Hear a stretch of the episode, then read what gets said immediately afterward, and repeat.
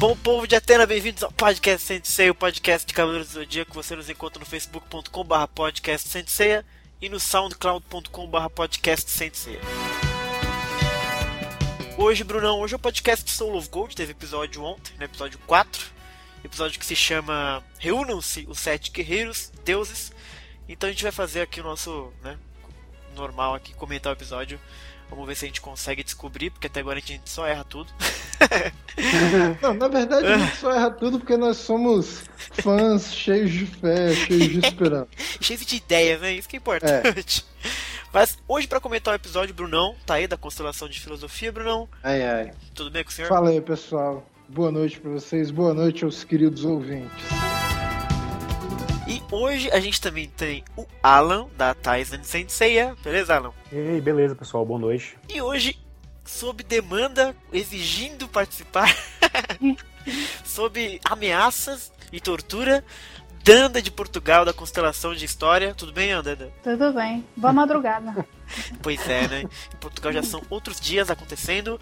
É, é o primeiro podcast de Soul of Gold que você participa, hein, Danda? É, o primeiro. Vamos só ver. Tá curtindo Soul of Gold? Eu tô, por incrível que pareça. Por incrível que pareça. É mesmo, a Danda tem a fama de ser rigorosa. Né? Chata, é, pode falar chata. Eu disse rigorosa.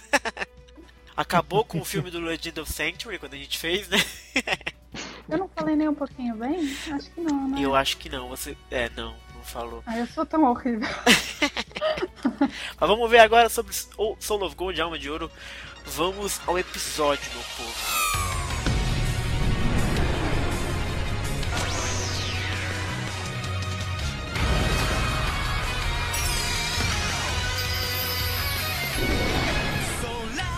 Episódio começa com o Saga já de cara.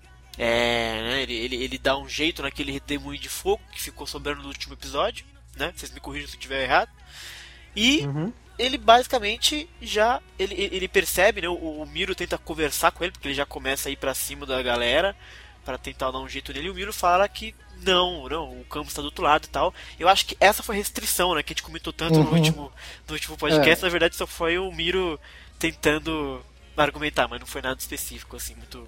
É, o, o Miro, Miro também é um cagão, né? O Miro, tá, Miro tava nessa de que ia, ia enfrentar o Camus, não sei o quê. Mas aí aparece o Saga, ele sabe que a parada vai ficar séria. Não, pô, fica calmo aí que o, o, o Miro tá lá, o Camus tá lá do outro lado. E o Saga, e o Saga chega sabe... assim ou não. O Saga chega assim ou não. O Camus tomou a decisão dele. Exato. Pronto, é acabou. É, Agora eu lembrei, eu lembrei de uma coisa específica nessa cena, sabe? Quando o Milo pediu pro Saga não ir, né? E me lembrei muito da cena da, da Shaina quando a Ayolha foi matar o Seiya, né? Ah, me lembrou nossa, muito, assim, loucura. sabe? Na hora que, que a Shaina diz, não, peraí, deixa comigo, deixa sim, comigo, sim. deixa eu cuidar dele.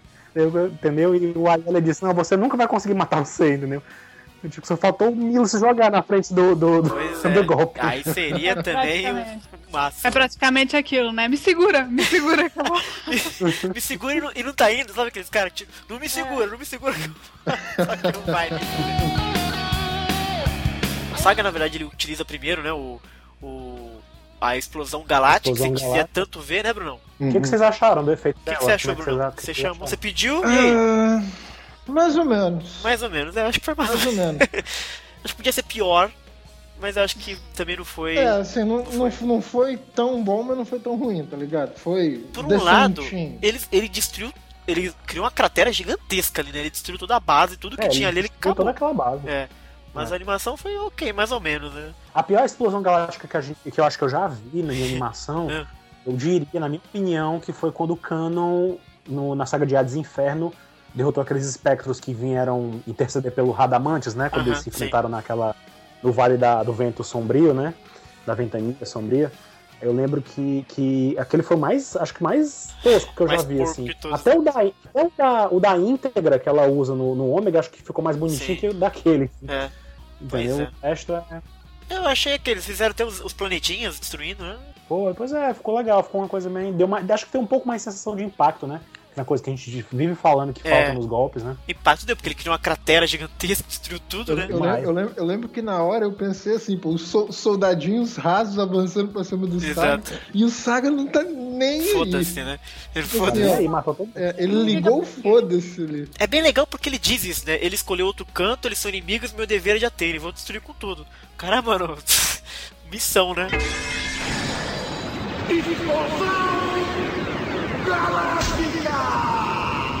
É, Uma coisa que eu achei curioso nesse, nesse, nessa participação do Saga é que ele é muito. Ele já coloca. Ele já vai classificando tudo, né? Ele diz assim, olha, eles são maus, são seres malignos, ele já, ele já vai chegando é, é, é, classificando, entendeu? Porque até então parece que é, tá acontecendo alguma coisa em Asgard, né? Mas ninguém tem certeza do que é que tá acontecendo e nem tem essa, essa, essa percepção de que é uma coisa maligna que vai ameaçar o mundo todo e tal. Assim, a gente teve uma leve noção disso quando o Mu fala que alguma coisa terrível tá crescendo dentro da Yggdrasil, né? Exato. Mas até então não tinha essa classificação toda. Ah, lógico, o Fafnir teve tem toda uma crueldade e tudo mais com as pessoas e tal. Mas assim, a gente não tinha essa noção generalizada de que eles são o mal, entendeu? Que aquilo que tá em Asgard é o mal. E o Saga já tem isso, essa percepção, entendeu? Já chega lá e diz, não, eles são mal, o Camus escolheu o lado dele e, e vou, Azar dele, entendeu? azar E dele. ele que se dane, né? Exatamente, ele que se dane. Mas i- isso, isso também é muito do Saga, né? Porque o Saga é preto no branco. É verdade, sempre, né? Pode É crer. pra frente, né? Ele é sempre pra frente, vamos sempre andando. Aqui é trabalho, meu filho. Ele não tá nem aí, velho. Vai pro caralho. Ele destrói tudo, só que para a surpresa dele, todo mundo sobrevive, né? Inclusive o Camus. e aí ele comenta que, pô, o Brasil deve estar dando, né? Um, um negocinho dele e tal, etc. E aí, aí, nesse momento que os três atacam ao mesmo tempo. é, na verdade, quem ia atacar primeiro é o Sigmund, né? Ele ia atacar, só que o Surt diz: Ah, mas você vai perder a chance de matar dois Cavaleiros de Ouro, né? E aí eles juntam todos, e eles chamam inclusive o Camus, vamos lá Camus, dá um jeito aí e se vira, né? E aí os três usam a execução Aurora, o, o, o golpe do, do Sigmund, que eu não sei o nome, que é Per Orcan, uma coisa assim, e o Flame Deer Maelstrom.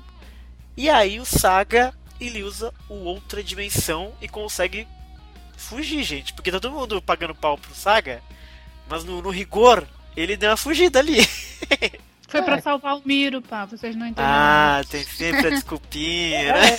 É, eu, também, eu também acho que foi mais. Eu também acho que foi mais nesse sentido de, de, de poupar o Milo ali daquele confronto direto do que, do que fuga de fato, assim, sabe? Sei. Mas um E- e até- e até estratégico, porque- até porque É. a, miss- a missão deles é arrumar um jeito de desfazer esse Paranauê da Yggdrasil que tá limitando os poderes É, deles, né? exato, né? Por que, que ele vai, por que, que ele vai perder tempo lutando quando ele tem coisa mais importante pra fazer? Não, e ele tem a noção que os outros estão tendo assim a ajuda da Yggdrasil, né? Não adianta nada ele ficar atacando se eles, É. se eles conseguiram escapar do, do primeiro golpe. Não adianta nada ficar lá lutando e perdendo tempo. É, Então, acho que é mais assim. Eu esperava mais do Saga, confesso. Sabe que uma coisa que eu tava, eu tava pensando? Que todo mundo, vocês, por exemplo, vocês querem muito ver o Canon, etc. Sabe quem eu quero ver de fato? O Evil Saga. eu Não, adoraria já ver o. Evil Saga aparecendo e completamente louco, assim, porque ele não. Se o, se o Evil Saga aparecer, aí, aí sim ele não perde nem fudendo. Porque o Evil Saga ele é muito bizarro, velho. Mas eu tô achando que esse saga já tá meio evil. É? meio- É, ele tá muito pra frente, né? Muito. Eu atropelo quem chegar aqui, não interessa se é Cavaleiro de Ouro, o que é que é. É mesmo, né? Cagou pro Camus, achei isso genial. E aí, longe do perigo, já naquela encosta, na mesma, parece que era a mesma encosta que eles estavam anteriormente, né? Aí o Saga explica mais ou menos pro Milo que enquanto rolar esse Paranauê, essa barreira, sei lá, né, Brasil, eles não vão poder fazer muita coisa, né? Já que eles estão com. Ele, pelo menos na legenda que eu vi, eles estão com centésimo, one hundredth of the power, real É. power, né? Então, realmente, aquilo que eu, que eu, que eu disse, a, a árvore ela tá realmente reduzindo o poder deles, né? E bastante pelo jeito, né? É, existe uma barreira, né? É, mesmo, é o mesmo esquema da. da, É. da Do Hades. da- de Hades, né? Quando. Do castelo do- da Alemanha e tal, que tinha uma barreira que diminuiu o poder deles. E, E tal. mais do que isso, Então, assim, ele, tá- além de reduzir o poder, ainda suga a, co a cosmoenergia deles, né? Parece que quanto mais eles fusam o cosmo, mais menos eles ficam com o cosmo, né? Parece que vai sugando realmente. Ainda tem isso, aí, né? São, É. Ainda estão sendo absorvidos, né? Pois é, então acho que a partir de agora a gente vai começar a ver a, a história ela desviar, né? Fazer um desvio de aquela coisa que todo mundo em Brasil, então vai cada grupinho pra, pra essas raízes aí, né? Que para tentar destruir a barreira antes das coisas começarem. Mas o Miro E na verdade ele tá falando que ele tem que ir, que ele tem que ir pro Brasil de qualquer jeito. E eu acho que ele vai até, né? Eles se separam ali, não foi? Eu acho que o Saga não vai atrás dele, né? É, não. o Saga não vai atrás, mas o Miro continua, né? Tontão do jeito que ele é. É, ele é muito. Né? Cara, o, o Miro, o Shaka fala pra ele, não faça nada. Foda-se, vou fazer. O Saga fala, não vá até lá. Foda-se, eu vou, vou até lá. Porra, o é muito Miro é foda. afobado. É, total, né, cara? Acho que ele vai acabar morrendo, gente. O que vocês acham? Não, Ai, eu tô bom, eu acho, mas. Ele tá. É, sim, mas acho que ele vai morrer antes de todo mundo. É, talvez depois do que aconteceu nesse episódio, com certeza. Vocês estão mesma espera que eles morram?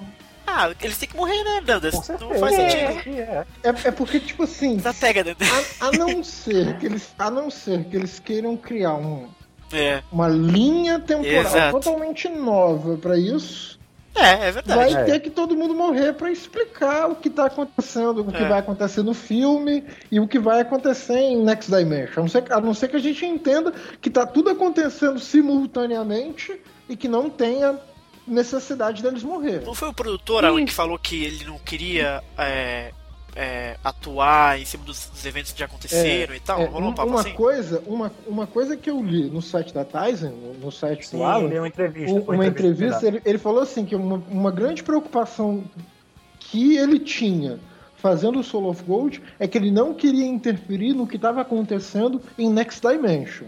Então, se ele manter todo mundo Então, vivo, então, ele interfere. então assim, não, os, Não? os Cavaleiros de Ouro, não necessariamente. É? Não tem Cavaleiro de Ouro do presente Então, em Next Dimension. mas não tem porque só- são tem mortos, só- né? tem- é, não, não tem. A gente não sabe Não- não- não se, eles, se eles ainda estão Eles- presos naquele, naquela pilastra lá gigantesca. Tem aquela pilastra do é. Next Dimension também ou não? Honestamente, Não, eu tem não lembro Não tem, agora. né? Acho, acho que ela Não, tem aparece não. mais no filme. É que são duas coisas né, meio separadas. É, a É. ideia do, do- dos Cavaleiros de Ouro, assim, o que foi estabelecido, né? E isso até a gente comentou no. Acho que a gente comentou no podcast do, do que a gente falou do filme do prólogo, né? Do Tenkai. É que, assim, originalmente, os planos da, da produção do filme do prólogo, né? Era que os Cavaleiros de Ouro de repente voltassem. Só que o diretor, o Yamauchi, pensou o mesmo jeito que o cara produtor do, do Soft Gold estava pensando. Ele não queria interferir no que o Kurumada de repente podia estar pensando pro futuro, né? Que naquela época era um- uma coisa muito longínqua ainda, né? Não se tinha nem Next Dimension ainda, não tinha nada naquela época. Então, assim, é, ele a- tinha a ideia de que os Cavaleiros de Ouro estariam selados, né? A, a diferença é que o produtor fez, o diretor do filme fez eles ficarem presos naquele pilar, né? Mas tinha uma ideia também dos Cavaleiros de Ouro estarem presos numa parede no, no, no próprio Olimpo, sabe? Uma coisa assim. Estarem selados lá no Olimpo. Tinha essa ideia. Não sei se o Kurumada vai fazer isso no Next Dimension, mas até agora não usou nada dos Cavaleiros de Ouro atuais da geração do Seiya, né? No Next Dimension ainda não apareceu nada. Eu nem sei se o Kurumada tem essa intenção. Porém, como o hype tá ficando tão grande, né? A gente tá vendo aí é, que né? Todos os outros mangás, esse mês mesmo saiu a Champion Red com posters especiais dos Cavaleiros de Ouro, e a gente vê o Megumi Okada desenhando o Aiolia com a armadura divina de leão, entendeu? E a gente vê a Champion Red destacando muito isso, entendeu? Então assim, eu não duvido que logo logo essa coisa de Soft Gold vá se perpetuando pelos outros mangás, e inclusive o Kurumada venha mostrar esse Next Dimension, né? Seja lá quando ele for continuar, né? Mas se eu fosse apostar em alguém que morreria, seria o Miro, porque o Miro ele tá muito É, Ele tá muito- afobado, né? afobado, Muito tá afobado. muito. Mas na verdade, o que eu acho, o que eu acho que vai acontecer é o seguinte, Xará. O próximo que morrer, o próximo que morrer vai ser o próximo que obter alguma informação tão preciosa quanto a que o Afrodite obteve que a gente não vai saber agora. por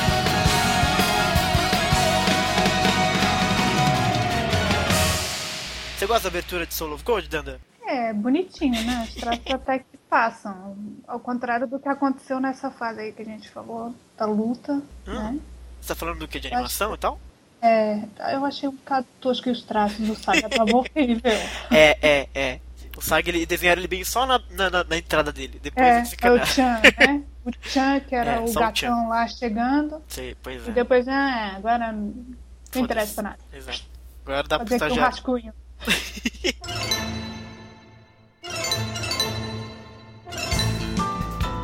E aí voltamos pra aquela cidadezinha de Asgard, né? Que a gente continua sem nome, Bruno. Você vai saber até o final da história qual que é o nome Ai, cidade. E Asgard? É Asgard, exato, esquece. É um bairro de Asgard e o Aiolia tá lá de noitinha, né? A Lifa, na verdade, ela tá acordada. E eu não entendo isso, cara. Quando ela, ela é possessa pelo negócio, a- o cabelo dela desamarra. Que história que é? Esquisito Não, isso, cara. Aquilo foi, foi só um ventinho que deu, que é pra dar a Ah, emoção da cena. Sei, sei. Enfim, ela tá acordada lá de noite, né? Vai saber o que aconteceu, né? Esse quarto, né, Bruno? Estão Uhum. querendo chipar esse casal.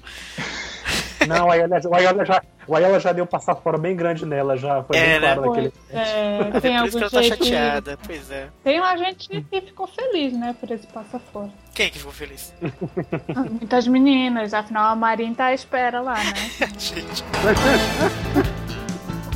E aí ela. é, mas me pareceu que nesse momento ela não é algo maligno, entendeu? Parece que só tem alguma Aham. entidade nela, mas de repente não é exatamente maligno. Ele pode ser só algo que ela não entende de fato. Mas aí o Ayoria chega, só que aí ela já volta a ser Leaf novamente, né? De novo, Não, os só olhos dela, né? É, os olhos dela É, rolam. exatamente. Concentrada Ela em. Drásio, né? Ela observando e tal. E parece que ela vê qualquer coisa ali, né? Uma, mesmo uma barreira ou qualquer coisa. Hum, Uma energia, ela vê. Parece, parece, pra mim pareciam chamas. Chamas, loucura. Fogo, sei lá. parece energia. É, ela vê. É, aí trazia o reflect no olho dela, né? E ela, ela dá aquela mudança Uhum. todinha, né? Só que aí o Ayoria chega, né? Eles reparam no cosmo do, do Saga, né? Ele fica meio bolado que ele sentiu o cosmo do Saga. Ele não- fala expressamente, mas ele fica meio bolado que ele sentiu um cosmo muito forte, se chocando e tal. E ela fica meio, meio assim, que tem cabelo de ouro se batendo ainda, né? Porque ele já tava, ela tava meio chocada com a história do Camus e do Miro, agora do Saga contra todo mundo. E aí ele faz o, o Ayoria, ele pergunta sobre os cavaleiros, os guerreiros deuses pra ela, né? Que eu achei uma parada super inteligente de uma certa forma, né? Saber quem é, até porque até então parecia de fato que ela conhecia todo mundo, né? E aí, amigos, nós somos apresentados a todos eles. A gente tem então o Freud de Gulliburst, que já conhece, mas ela fala que a família dele serve o dia há muitos anos e ele é o mais orgulhoso de todos. É, mais ou menos o que a gente tinha É, delineado exato, já. que ele um era todo cheio de si. mesmo. E ele é cheio de cabos, a capa, toda, né, cheio das coisinhas. É, exatamente. E ele tem o Hércules de Tangrisnir, que a gente já conhece, que ele é apresentado como o mais forte deles. Eu É, duvido. mas o mais muito forte, disso. Forte fisicamente físico, acho que é, falando, né? É, É fisicamente falando. só se Uhum. for, né? Uhum. Aí fala do Surt de Exinir, que é o mais estrategista, que a gente também já tinha reparado nisso, e de fato ele pode ser realmente o babaca da história, né? É, e ela, ela, ela apresenta ele assim, né, como o cara que tem mais estratégia e tal. O Granil, o Sigmund de Granil, que na verdade ele é o, ele é o irmão mais velho, é isso que vocês falaram? Do, do. Siegfried, né? Isso, isso. que é o mais bruto de todos, ele não gosta dessa coisa estrategista do Ixinir, ele é um cara mais, né? Ele vai, é tipo um Ele é saga, ele é guerreirão, guerreirão. guerreirão leal É, exato. E aí somos apresentados aos novos guerreiros, Bruno. Se prepara aí. Tem o Balder de Hersvelger. What the fuck? O que, que é isso aí, Bruno? Como é né, que o nome fala e quem que é? Vamos primeiro falar sobre o nome do cara. Balder. Primeiro assim, ele é, ele é apresentado, ele é apresentado como Baldur e a Lífia diz que tem rumores de que ele é imortal, Pois é, que loucura. de que ele é invencível. Sei lá qual foi a palavra que foi usada foi usada no japonês. Mas imortal. É imortal. Baldur, na- ele é um dos filhos de Odin, né? E tem um certo, um certo momento nas histórias de que alguém profetiza de que Baldur iria morrer. Então a mãe dele pega todos os seres do mundo assim e diz: Você tá proibido de matar meu filho. Pega assim, pega, pega uma pedra, você tá proibido de matar meu filho. Que Pega um conveniente. veneno, você tá proibido de matar meu filho. Gente do céu. Então, depois que ela faz isso tudo, os deuses começam a, começam a brincar, tipo assim, jogando coisas em Baldur e Baldur rebatendo tudo com o peito aberto, estufado. Precisou, assim, de uma, de uma artimanha do. Ok. Uma artimanha do Loki pra, pra Baldur morrer. E é mais ou menos a morte dele que começa todo o processo do Ragnarok. Tem vários, várias criaturas na, na Yggdrasil que habitam o lugar. Uma delas é essa águia Harsvelder. Meu- Harsvelder. Harsvelder. Harsvelder. Caraca, estão fudendo a gente, hein? Só bicho esquisito. É, é basicamente um gigante que consegue assumir a forma de águia. Então, no Ragnarok, pelo menos na, no- na, na- na organização do- dos poemas que o, que o Snorri, que é, que é esse folclorista cristão, que ele organizou, Ó, as fontes que restaram de mitologia nórdica, que eu já aviso, era um cara, era um cara cristão que alterou muito da coisa da mitologia nórdica. Esse gigante, ele ele faria ele faria o vento soprar, soprar de uma maneira muito furiosa durante o Ragnarok, durante o fim do mundo. Ele ficaria lá no topo da, da árvore, causando tudo isso. E esse cara é o, teoricamente o homem que é imortal. Uhum. Ele, e a, e a, a, a, vestimenta dele, a roupa divina dele, né? Ele é muito cheio de paranauê. Eu acho ele meio feio, na verdade. Eu não acho muito bonita a armadura dele, não. Isso explica. A, a explicação da, da, nomenclatura da vestimenta dele, né? Da roupa divina dele, explica por que a gente viu a primeira imagem no primeiro episódio, né? Quando a Alicia funciona, tem aquela sombra, né, dos guerreiros deuses, a gente vê que ele era um guerreiro alado, né? Pois é, tinha asas então. Certamente deve abrir as asas depois, né? É, ou eles desencanaram no character design da asa. É, uma coisa, uma coisa assim, eu olhando uhum. assim para ele, para pro Baldo, eu me, eu me lembrei por algum motivo imediatamente do Faraó. Achei os dois faraó? muito parecidos. É, do, da saga de Ares. Sim, sim, sim. Achei eles muito parecidos. Corte de cabelo, de repente? É, não sei. Eu lembrei, sabe de que eu lembrei? Eu lembrei do Thor, na verdade, não sei porquê. eu, eu, eu, lembro de um bicho aleatório, Xará lembro de um bicho mais aleatório ainda. O que, que o Thor tem a ver com o cara? Não, o Thor de Infecta, o Thor, não o Thor, Thor. Não, não, sim, tô ligado. É. Eu não sei, eu achei. É que ele tem. Não tem costeleta? Ah não, eu confundi. Sei lá, cara. Não, mas o traço, o traço do rosto é parecido. Do Thor? É. Tá vendo? Uhum. não tô louco. E são apresentados também ao cara que é o mais misterioso de todos, que é o Utgard de Garm, que ele tem uma máscara toda, eu achei da hora o, o character design dele, achei bonito e tal. E aparentemente tem um tem um segredinho aí, quem é esse cara e tal, né? É, é assim, primeiro, primeiro o, nome do cara. Utgard é um, um termo bastante famosinho assim em histórias que são ligadas a histórias nórdicas, histórias folclóricas. Utgard significa, significa literalmente jardim. É como se fosse um, um, um jardim rodeado. Um, um, jardim que rodeia assim, a base dos gigantes na, na mitologia nórdica. Por exemplo, em um, no, no fórum do SSE, do Sensei Evolution, oh, em, um dos, em um dos RPGs, Utgard é o nome de um lugar, é o nome de uma cidade. Garm já é, já é um, personagem muito conhecido, além dele ser muito famoso em mitologia nórdica, ele aparece como personagem de vários jogos de videogame, por exemplo, Ragnarok Online. É, tem um dos livros da, das Edas Poéticas que eles enumeram assim quem são os, os melhores exemplares de todas as espécies de seres vivos na, que existem, né? Por exemplo, a, maior da, a melhor das árvores é Yggdrasil, o melhor dos deuses é Odin, o melhor dos cavalos seria Sleipnir e o melhor dos cães de caça é Garm. Garm seria uhum. essa fera que vigiaria os muros do, do, do mundo dos mortos, que é o, o Hel. E ele, Garm, assim, o uivo dele é, uma, é um dos eventos que anuncia também o Ragnarok. Uhum é personagem bastante famoso também. É, então isso a gente pode interpretar que esse cara de repente pode estar ligado com um grande, a grande reviravolta da história de repente. É, exatamente. Ele é, pode é, ser. Ele, ele é bastante misterioso, né? Ele vai estar envolvido nisso aí, entendeu? É.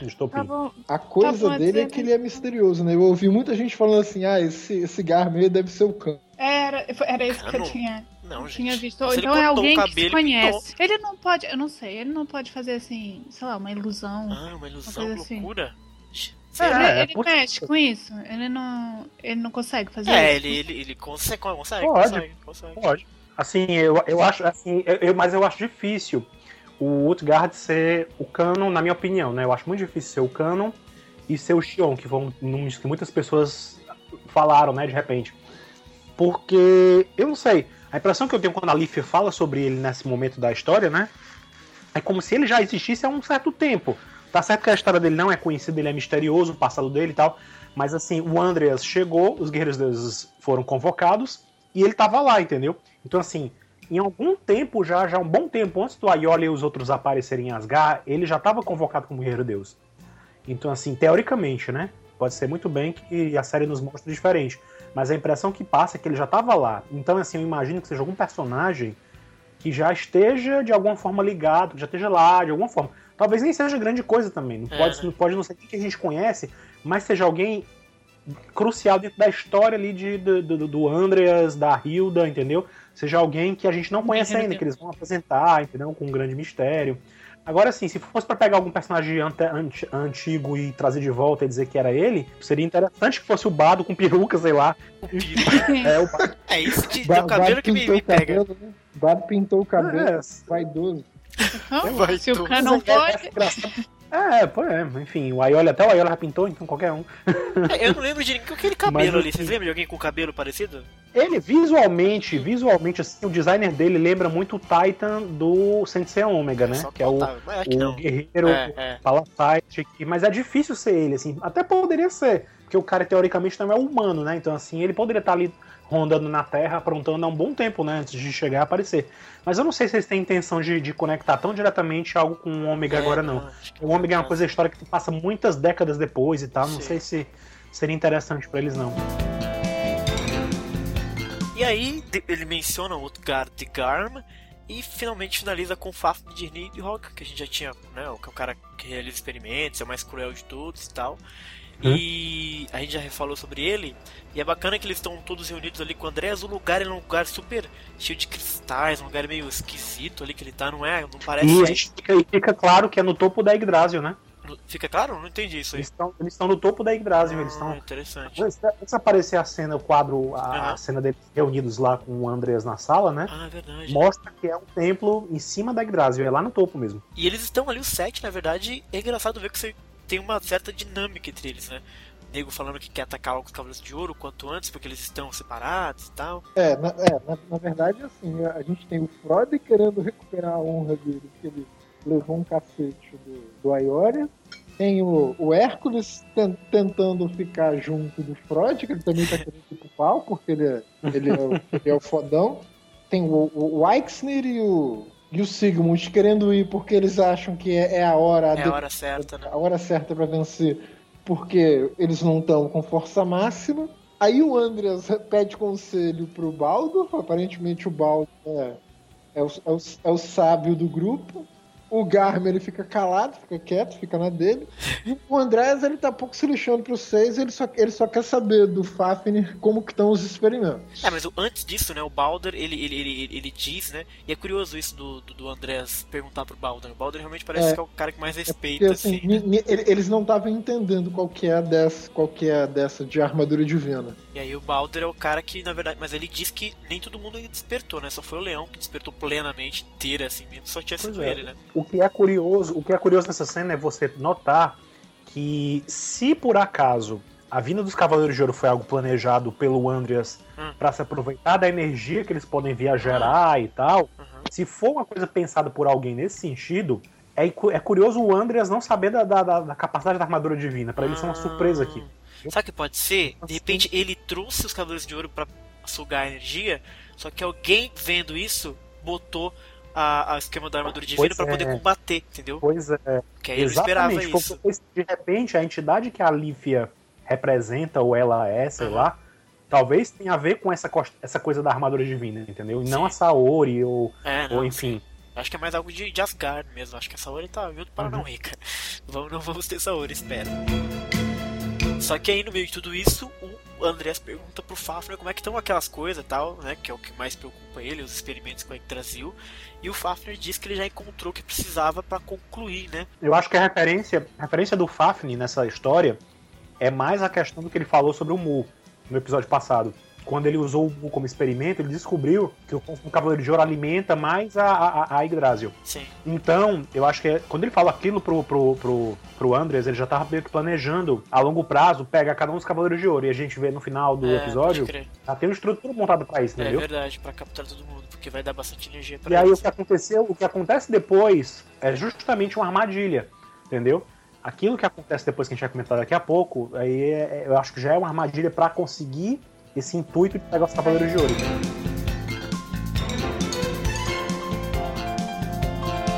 Eu queria perguntar pra vocês o que vocês acharam dessa dinâmica dos Guerreiros Deuses, o que vocês acharam dos novos Guerreiros Deuses, o Balder, o Utgard, e como é que essa galera uh, meio que se, se interage assim ali perante o Andrés.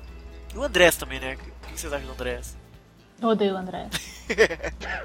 Mas eu odeio porque.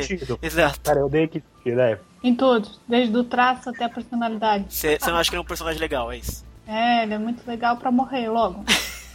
é, até, até, até, agora, pra mim, não é. Também não, não, não, não deu muito, não.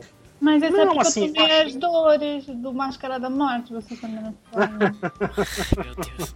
Ah, não, mas não, se, se, se fosse gente, gente... pra, pra, pra, odiar como foi, eu também odeio ele, pô. Só que até agora, não, se eu for julgar não, o personagem mesmo, o texto, não tem muito como. É porque assim, a gente teve duas facetas do personagem até agora. E tem aquela faceta que a, a Helena apresentou, né? De um cara muito bondoso e tal. E a gente não vê muito isso parece que ele realmente é só um falso do caralho, né? E aí eu não sei até quanto eu acho isso legal, assim, eu acho que. No podcast passado a gente, a gente eu comentei até, né, que a gente. Pra mim ainda não tinha bem claro quem era o Andreas, né? Eu acho que pelo menos nesse episódio ficou bem claro que ele realmente é alguém mal intencionado. Eu Sim, acho que ele é. realmente ele é o vilão mesmo da história, é, né? Exatamente. Até então, tipo, dando benefício da dúvida, ele podia ser, não sei, entendeu? Mas assim, acabou porque até então a gente só sabia do lado bonzinho dele, né? Que ele lá e tal, e tal. A gente tinha desconfiança da Leaf, alimentada pela, pelas Isso. palavras da Hilda, né? Mas até então a gente não tinha visto ele fazer nada de, de agressivo. E nesse episódio ele ficou com tudo, né? Assim, ele partiu pro campo de batalha, atacou e tal, e, e foi uma coisa muito bem pontual, né? Pois é, já tirou qualquer dúvida, ele realmente ele é o, o, o vilão ele é da história. Cínico, ele é um cínico. Ele é um cínico total e totalmente o vilão, com certeza. Ele é muito, muito terrível mesmo, porque ele não só finge que é bonzinho, mas como utiliza a galera para os intentos dele, então ele realmente é uma, uma criatura maquiavélica, mas eu ainda não, não, não, é aquele personagem mal que você acha legal, entendeu? É, é claro que sei lá, é bizarro você achar um personagem mal legal, mas por exemplo, o, o Evil Saga, ele era bizarro, mas ele era muito interessante ao mesmo tempo, entendeu? Então, sei lá, ele não é um personagem que junta as duas coisas, ele só é chato e mal. Ele só vai valer para morrer mesmo, é exatamente isso. E aí a gente vai justamente pra, pra, pra cidadezinha, né? O Máscara tá lá jogando.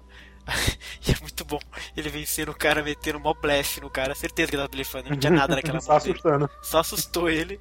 E aí ele tá lá na vidinha dele e tal. Não tem ninguém. Ele, ele percebe que não tem ninguém na taverna, né? Naquele lugar ali. Nem o dono, né, da taverna. É, exato. E, e aí o carinha que tá lá no lugar do dono diz que o cara, o, o dono foi, foi pro hospital, né?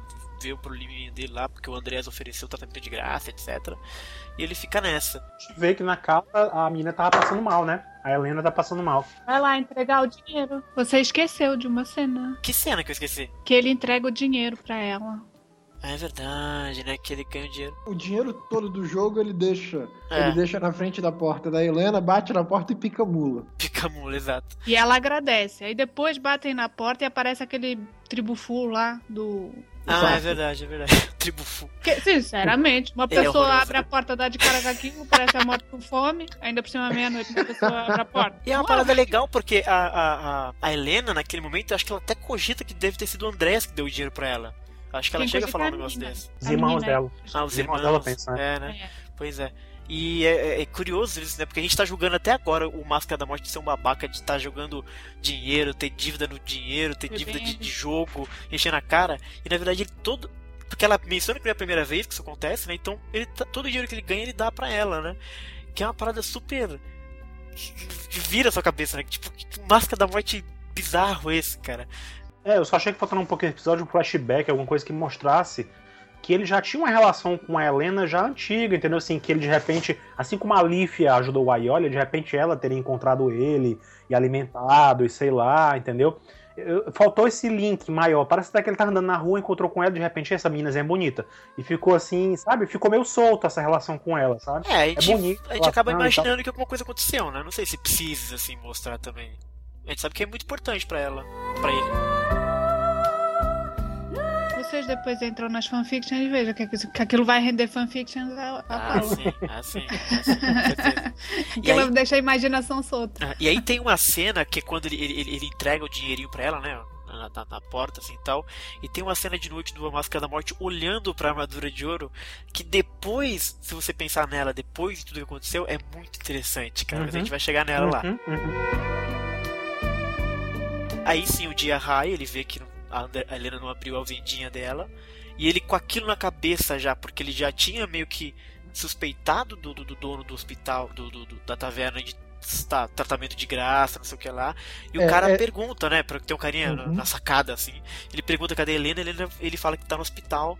Uh, com tudo pago pelo Andreas. Aí ele já fica. E, e, va e, vale lembrar, porque antes disso eles já tinham ouvido do Ayori e da Leaf tudo que já tava rolando, sim, tá ligado? Ele já sabia. Ele, ele, uhum, uhum. ele, ele, já sabia que tava rolando merda. Ele já sabia que tava rolando um monte de coisa.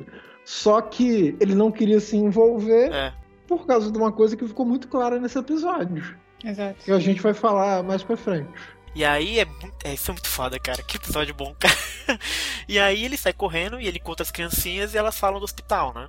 É, de, desculpa, Xara. Eu acho, que a gente, eu, acho, eu acho que a gente tá pulando. Eu não tenho certeza agora, me ah. corrijam se for o caso.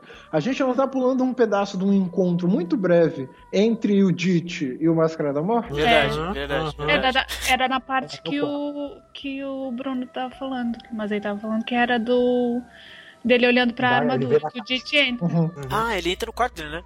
É, ele ah, entra é no quarto e ele insinua, até o, o Máscara da Morte insinua se. Porque que ele não foi, se ele tava chateado de ele não ir. Da, da Leaf e do Ayora uhum. terem ido embora e ele não foi junto. Uhum. É, porque parece e que ele... o Afrodite tá meio balançado ali, né? Exato. Não, mas, mas essa, cena, essa cena eu achei curiosa, eu, eu percebi uma coisinha. Uhum. Eu não sou muito de, de, de chipar nem nada e tal, pensar essas coisas, mas eu achei curioso Naquele momento, o, o, o, o Bruno estava comentando por que, que o Máscara da Morte não saiu dali, né? Por que, que ele resolveu ficar ali, né? Não era só uma questão de estar curtindo a vida e aproveitando não, o fato com certeza de. Não. A gente vê que tem um, tinha um motivo a mais ali, né? Exato. E eu fico pensando qual era o motivo do Afrodite para não sair dali. Hum. E eu achando pra que o motivo também. de sair dali era por causa do Death Mask, entendeu? Porque o Death Mask estava naquela cidade ele queria estar lá com ele. Ah, entendeu? entendi. Ó, que interessante. A gente tá arrumando todo o background, mas é interessante isso mesmo. Né? E mas até é, ele parece que isso. Tanto... Assim, né? Desculpa. Exatamente, exatamente. É como se o Afrodite assim, não desse. Não desse. Não querer dar a devida importância a isso, mas o fato é esse, entendeu?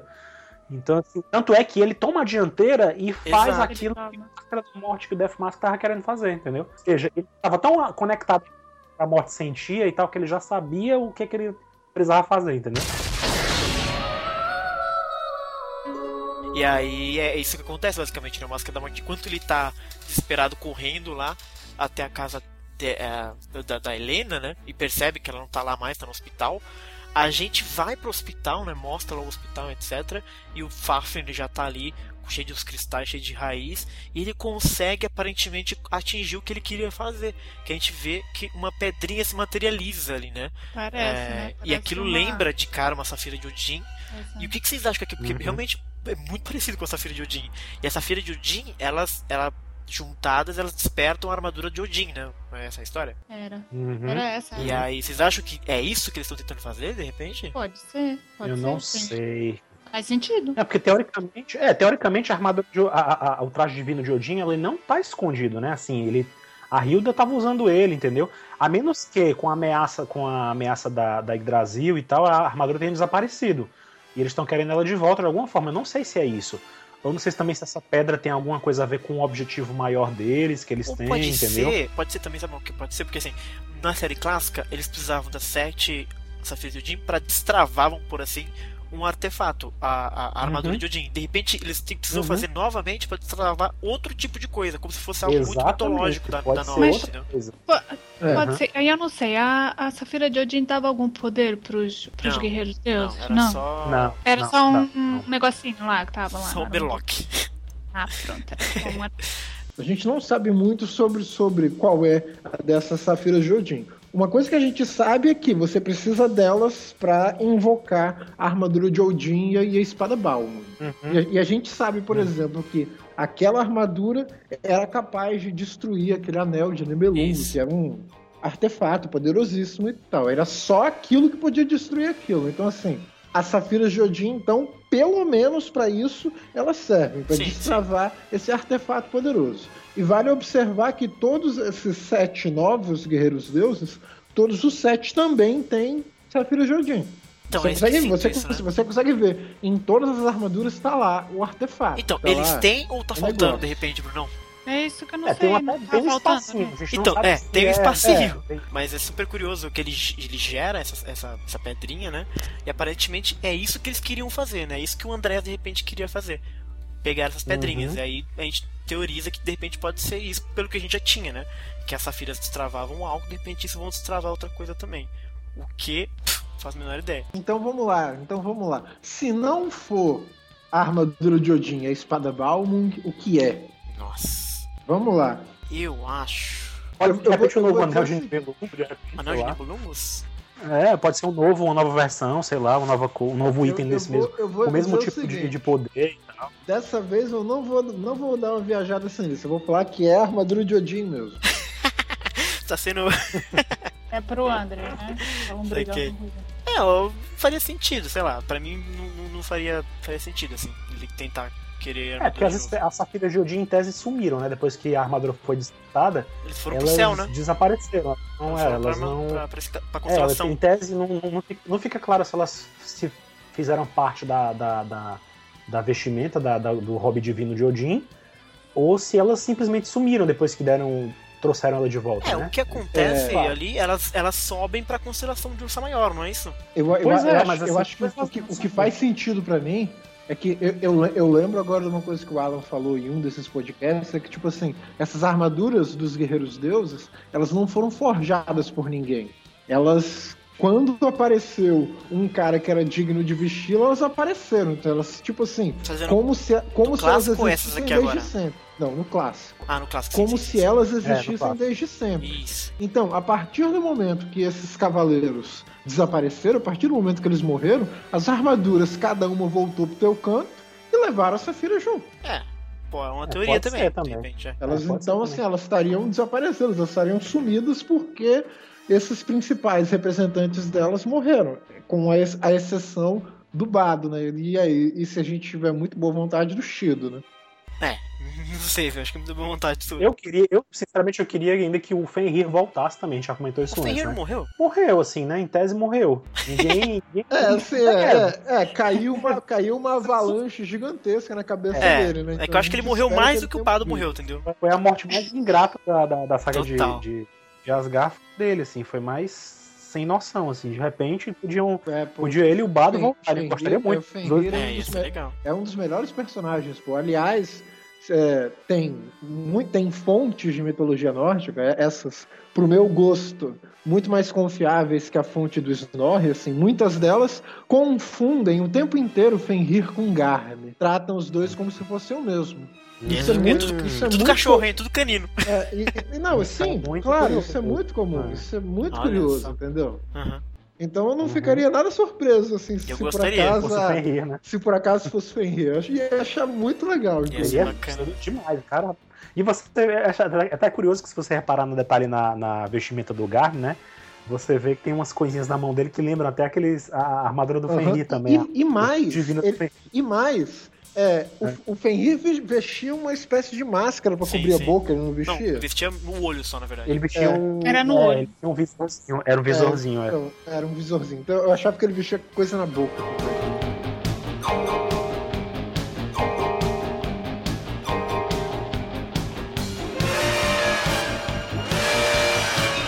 Mas enfim, aí chegamos na parte, senhoras e senhores, que, cara, eu achei isso tão genial, velho. Aí a gente tá esperando, na verdade, porque a montagem do episódio é assim, a gente tá esperando, na verdade, que o Máscara apareça ali, né? Pra, É, pra falar com a. Fafnir. É. E quem aparece é o Apare- maravilhoso. não, aparece aparece o, o guerreiro mais Vai bonito tomar entre o no céu e a terra. Ele é incrível. Ai, lindo.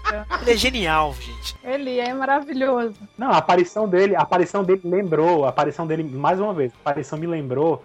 Eu jurava, assim, quando eu vi aquele quadro, eu pensei, meu Deus, parece muito quando o Afrodite apareceu no filme do Abel. Quando o Shun Pode tá crer. lutando, que ele aparece a primeira vez, parecia igualzinho, até a posição do Afrodite tava igual. Aí já, tem um monte de pétalas, você já viu no chão.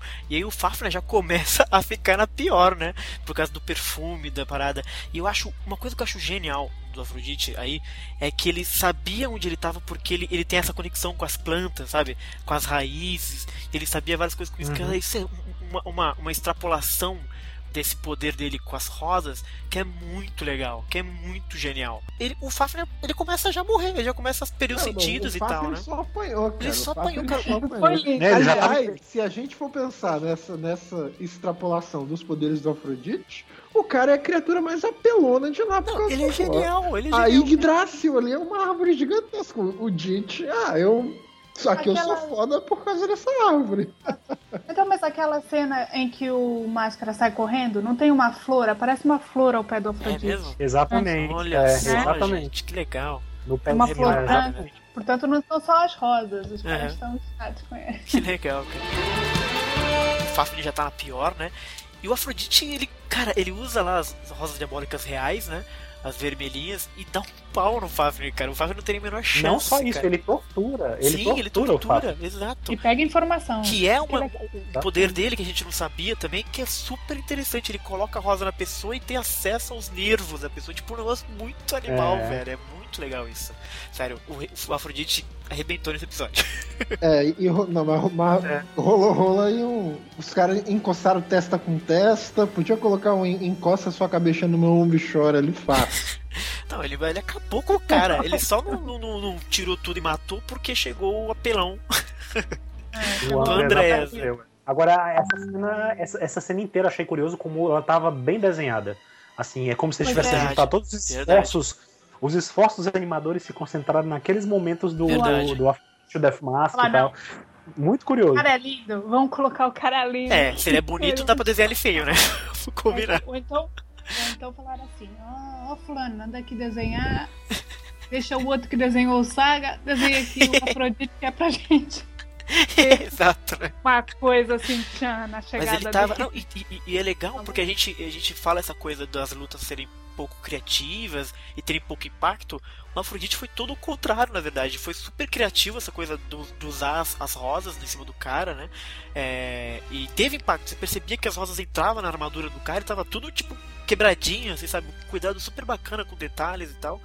E, puta, eu achei do caralho, cara. O, eu só achei que tem uma coisa nessa cena toda do Afrodite. E, o quê? Porque eu não entendi por que, que quando o Afrodite se movia, tinha um som de cordas, entendeu? Era uma coisa tipo. Uma irritação, um sons, né? não é um som, é, era, era um som de corda, como se a cada movimento do Afrodite fosse uma, uma corda de harpa, sei lá, uma coisa assim. ah, assim. Vocês sim. não ouviram? Não tinha uma ah, coisa Sim, sim, sim. Eu acho que é mais esse detalhe. Um pouco, é Sabe aquela coisa que você falou do, do Afrodite fazer todo o show dele e tal? Eu acho que é mais pra dar essa sensação de que ele é super divino, super maravilhoso. Aí as harpas tocam quando ele anda é, e tal. Sei, só... Eu só fiquei meio assim que a gente nunca, nunca tinha visto isso antes, uhum. né? Ficou meio estranho. Sim, mas eu mas... achei, puta, do caralho Afrodite, cara. Demais mesmo, assim. Afrodite. Nossa, cara, redimiu total. Cena, né? Roubou a cena, roubou o episódio. Roubou a cena mesmo. Total, assim, ele foi totalmente inesperado. A não, aparição dele ali. Ele não, ele não sofreu nenhuma ameaça, nenhuma ameaça. Ele simplesmente chegou, mitou, mandou o cara se fuder, perdeu sentidos, botou rosa no cu dele. Foi do caralho, velho. O Afrodite, assim, genial. Achei mais legal até do que o. Do que o. Do que o do que o Aldebaran, por exemplo, que, tinha, que eu tinha gostado bastante, mas eu achei que o Afrodite foi redimido de uma forma super legal. Ele só não, não extrapolou tudo porque o Andreas apareceu, né? É, não, e ele deixa bem claro, ele fala, ele fala claramente quando ele olha para os lados e vê as pessoas presas nos cristais, né? Tendo a vida sugada e tal, ele fala, olha, eu até ia te perdoar, mas assim, Exato. olha tanto sofrimento que você fez aqui, entendeu? Aí você vê que ele realmente é, é o que ele tava falando da motivação do Afrodite e que a gente vê isso sendo trabalhado aos poucos, até em Sentia Show também, né? A gente vê que, que o Afrodite, ele era um cara que apoiou o que o Saga fazia porque achava que aquilo era o melhor para o mundo todo, né? Para a humanidade, tal, assim, então o, o que ele estava fazendo, né? Naquela naquela época que era condenável, passou a ser condenável, não era crueldade, né? Era uma coisa de ele apostar né, no, no, lado, no lado mais forte, entendeu? Ele pagou por isso. Ele já, teve, ele já pagou por isso também, né? Morreu e sofreu no inferno e tal, enfim, teve todo um. E sobre isso, Alan, é super interessante que a gente esqueceu de conversar, mas quando a Lisha tá conversando com a Ioria, tem uma fala super bacana que ela pergunta, mas como é que vocês podem ficar se batendo sempre? E a Ioria, o Ioria comenta, porque cada um tem um senso de justiça diferente. Às vezes isso, isso faz eles, eles entrarem em confronto, né? Porque eles têm um senso de justiça exatamente. tão alto e tão é, é, correto para eles, né? Que isso acaba. Só que são diferentes, né? São diferentes sensos de justiça. Isso acaba uh, confrontando um contra o outro, né? Que é super interessante. Uhum, né? uhum. Muito legal como a série ela, ela tá trabalhando bem com essa relação dos Cavaleiros de Ouro, né? Dito isso, dito que o Dit se redimiu e deu um pau no, no, no, no Fafnir, que teoricamente deu um trabalhozinho ali pro Mu e tal, a gente tem que lembrar um pouco disso. Ele uhum. nem tchum, nem tchum. É... Mas também tem um momento, peraí, também tem um detalhe. O Mu, naquele episódio, é. ele também se deixou cair e sim, apanhar sim. e tal. Ele não tava. ele tava fraco, tão fraco assim, né? Também ele meio que queria, queria extrair informação do Fafnir, né? Mas eu acho que Então foi uma coisa que ele fez de questão, propósito. é, a questão que eu acho é que de todas as lutas que a gente teve mais ou menos até agora, a mais fácil foi a do Afrodite. Tipo, ele chegou e não teve nenhuma dúvida, assim. Uhum. Ele destruiu o cara, Foi, ele ia foi. matar o cara. Se você pegar todas as outras E ele lutas, podia ter feito pior, ali. né? Ele fez pior. Detalhe, detalhe que ele fez tudo só com as rosas vermelhas. Ele não Exato. apelou nem pro Ele não ele podia O muito que é pior. muito legal, né? Porque a gente geralmente acha que as rosas vermelhas são só um papinho de, de perfume, de tirar sentido, Uhum. mas ele só usou elas. Mas se ele tivesse usado piranha, usado branca, usado um monte de É. coisa, ia ser meio bizarro mesmo. Só que aí aparece o Andreas na.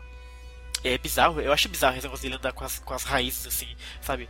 É, eu, eu não gostei muito, muito meio dessa ideia dele de ficar em cima da raiz e a raiz vai andando, assim, eu achei meio bizarro isso, mas enfim. Não, eu acho que ele controla Yggdrasil e todas as raízes dele, né? É, da, não, dela, né? sim, isso. É que eu acho que eu não gostei muito da, da, da, da dinâmica da coisa, eu achei bizarro. O Andreas chega, né? Eu não lembro exatamente o que, que eles conversam ali, mas eu lembro que na verdade o Afrodite ele consegue resgatar a Helena, né? Que tava na pior lá. Isso. Justamente a Helena, né? Ele salva só ela É. e deixa os É, os mas outros, ou seja, daí, daí duas vai. vezes olha pra é, ela, daí né? aquilo que a gente tava falando, né? Daí a gente. É, também, mas daí a gente vê do que ele tava, que eu tava falando antes.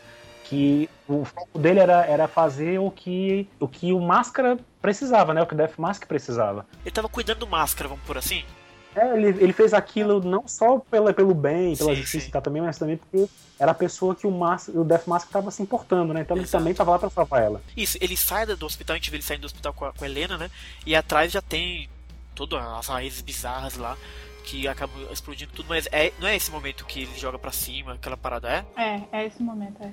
Isso, exatamente. Eles estão a correr e, e sai a raiz do chão. E joga os dois pro, pro alto, né? Que o, a- o, o Máscara tá lá já, ele já chegou inclusive no lugar, né? E, e ele segura a Lífia e. A Lífia não, a Helena. braços. Ah, Helena, desculpa, esses casais me confundem.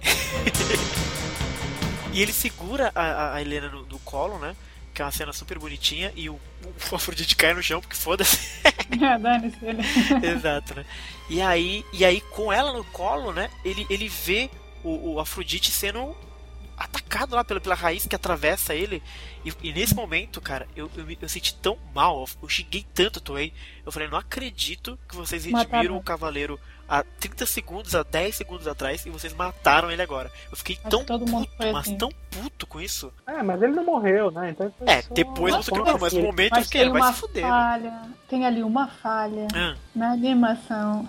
que falha. Então a raiz, então É. a raiz atravessa ele. É, Quando exato. vai, as outras vão embrulhar ele, né? Aham. Aí não tem mais raiz nenhuma ali. Aí de repente já tem a raiz de novo. É, animação dando a gente. Acontece, né? Mas enfim, eu achei muito chocante essa, essa, essa imagem. Mas eu achei, assim, eu odiei. Mas o fato de eu, de eu ter odiado quer dizer que eu tava muito emocionalmente investido com a Afrodite, que é uma parada que eles conseguiram fazer muito bem, né? Então você percebe que eu fui muito facilmente manipulado por eles. Mas eu achei uma sacanagem mesmo assim terem empalado o Afrodite e, e capturado ele, né? Eu fiquei nessa também, achei que ele morreu muito rápido. Ah, vai se fuder, né, Brunão? Pô, Uhum. mata o cara. Mata o Ioria, que é E chato pra caralho, velho. Não, mas, mas vocês sabem que isso aconteceu, esse momento de. Eu nem digo matar, ele não morreu, É, Afrodite não morreu. Naquele momento eu achei que tinha morrido, essa é a questão, o problema, né? Ele foi inutilizado naquele momento porque a ideia ainda era dar o enfoque também no Death Mask, né? Então, assim, ele tinha que, ele tinha que fazer alguma coisa. Se o Afrodite tivesse ficasse vivo. E se você ver que o Afrodite fez tudo aquilo só com a rosa vermelha, se ele usasse a rosa negra ali, ele podia muito bem ter se, se saído daquela situação Ele e tal. e toda a raiz, né? destruído as raízes e tal. Enfim, não deram chance pra isso. O Andrés não deu chance pra isso. Atacou logo e a Toei. É, e, e enfim, também, o- assim, ele era um bote fora de batalha pra poder deixar uma cara da morte brilhar, né? Não, e também, assim, além, além dessa coisa de. Ah, o- da, da gente pensar assim, fora do anime, ah, ele morreu, ele saiu do combate agora para deixar o Máscara da Morte brilhar, mas, mas tem uma coisa assim dentro da história. Aparentemente, o, o Afrodite leu a mente lá do, Uhum, do, do Fafnir, então ele descobriu Enviou. um monte de coisa que ninguém sabe. Saquei, então, tipo assim, o, o André, ainda. o, o, o Andréas, o Andréas não, não pode permitir que, o, que um cara fuja Isso. assim, sabendo todos os planos dele. Então, o Andrés, bar- tanto que o Andrés barbarizou. É. O Andrés, o, An- o Andrés eu, É. eu acho assim, minha teoria, o Andrés aparece lá com dois objetivos. Primeiro, impedir que o Afrodite espalhe as boas novas por aí. E segundo, para ver para tentar a chance assim, de ver aquela... na real o que é a parada lá das armaduras de Vênus. É, porque ele poderia muito bem ter atacado é. a Helena e o Máscara, e na verdade que estão mais vulneráveis, né? Mas ele vai direto no Afrodite e caga pros dois, né? É. Pode ser realmente essa parada, que ele sabia too much, é. sabia ponto, demais. É, nesse ponto, até o ataque ao Afrodite foi uma, um destaque que deram é. pra ele também. Total. Assim, é, é, nisso, é nisso, por exemplo, eu acho que eu acho que o texto do anime falha um pouco. Eu acho que eu acho que ele, ele o anime podia apresentar pra gente qual que é o processo mental do Andrés na hora. Tipo assim, é. o, o Andrés preocupado com os cavaleiros, com, a, com Afrodite, descobrindo um monte de coisa que não era, que não era pra ele descobrir. Acho que se, se, ele, se ele mostrasse pra gente esse processo mental, a coisa ganharia uma tensão muito maior. Exato. É que ele é muito lazer, ele é chato. Aí né, já, não tinha, já não tinha essa coisa dúbia, né, dele. É é o cínico, uhum. você nunca sabe o que, que o que, que, realmente ele quer é. e o que está fazendo. E eu acho que é isso. É, é, é ju justamente isso, Nanda. Assim, a gente precisa ficar adivinhando, então a é. gente nunca sabe qual é do personagem. E aí, senhores, temos um segundo momento inacreditável de novo da série, né? Que episódio bacana, cara. Hein, Danda? Você quis participar só por causa disso, né? É, é um, é um momento muito, muito e bacana. Aí, a gente vê a armadura de câncer abrindo e o Máscara da Morte chocado. Não, pera aí, mas vamos, vamos com calma, vamos com calma. calma, vamos com calma. Ele sente, ele sente a armadura reagindo, né, lá longe. Sim, ele sente, a armadura é. abre, né? Ele pensa, o engraçado é que ele pensa, não, eu vou lutar sem armadura, vamos embora. E de repente, opa, peraí, que ela tá vindo. Ela tá vindo e ela aceitou lutar com ele de novo, né? É, você vai lutar comigo novamente? Ele não acredita, né? Ele não acredita, cara. É, como vamos, é que você vamos, vai lutar com uma pessoa como eu? Como eu, exato. Mas, mas, mas vamos com calma, assim. Primeiro, a a Helena morre nos braços dele. Né? Não. É? Não, não, ele não, morre depois, maluco. Depois. Ainda não. Ele, ele recebe a armadura e depois o ele dá um shake chic mega é, não depois que ela nada, foi uma decepção. E depois o maluco ataca ele e ele realmente recebe um golpe. E depois o que eu achei muito chato foi o Andrés uh, falar que ele era o mais fraco de todos. Mas é legal porque isso deixou ele meio, sabe, tipo eu sou mesmo mais fraco, eu sou mais. Ele, ele fala uma coisa assim, tá ligado? Sim, ele admite ele é aquilo, é meio... mas eu não sei se ele admite porque. Ah, eu sou o mais fraco por não ter, por não ter poder. Eu acho que ele, ali ele fala que ele é o mais fraco, mas é de caráter. Mas antes isso. da gente chegar a isso, essa, essa parte da armadura é muito importante, gente. Essa parte dele tá chocado com a armadura e de novo aquela coisa que eu tinha falado, ele olhando para a armadura de noite, sabe?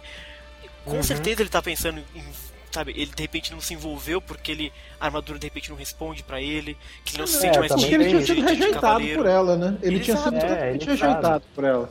Então, assim, na, na, cabe, na cabeça do Máscara da Morte, ele não era digno de ser e, Cavaleiro de Ouro. E não então, só na cabeça isso... dele, pra armadura também ele não era digno. Então, por isso, por isso não, mas, mas mesmo assim... É, mas mesmo... aquilo já tava mudando um pouco, assim, se vocês lembrarem que no Mundo das, no Muro das Lamentações ele usou a armadura para abrir um buraco pra no um muro, e aquilo já estava mudando, então, entendeu? Mas só que ele não tinha focado Como ele mesmo disse, aquilo foi um milagre. Isso, aquilo foi uma vez só, entendeu?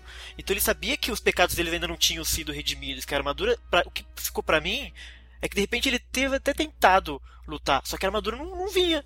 Aí ele falou, ele chateadão se jogou nas drogas. Não, eu acho que ele nem tentou. acho que ele nem se deu o trabalho de tentar, sinceramente, acho que ele nem tentou. Acho que ele ficava olhando a armadura e não tentava. Entendeu? E depois é assim, no Muro das Lamentações era para ajudar a Atena, né?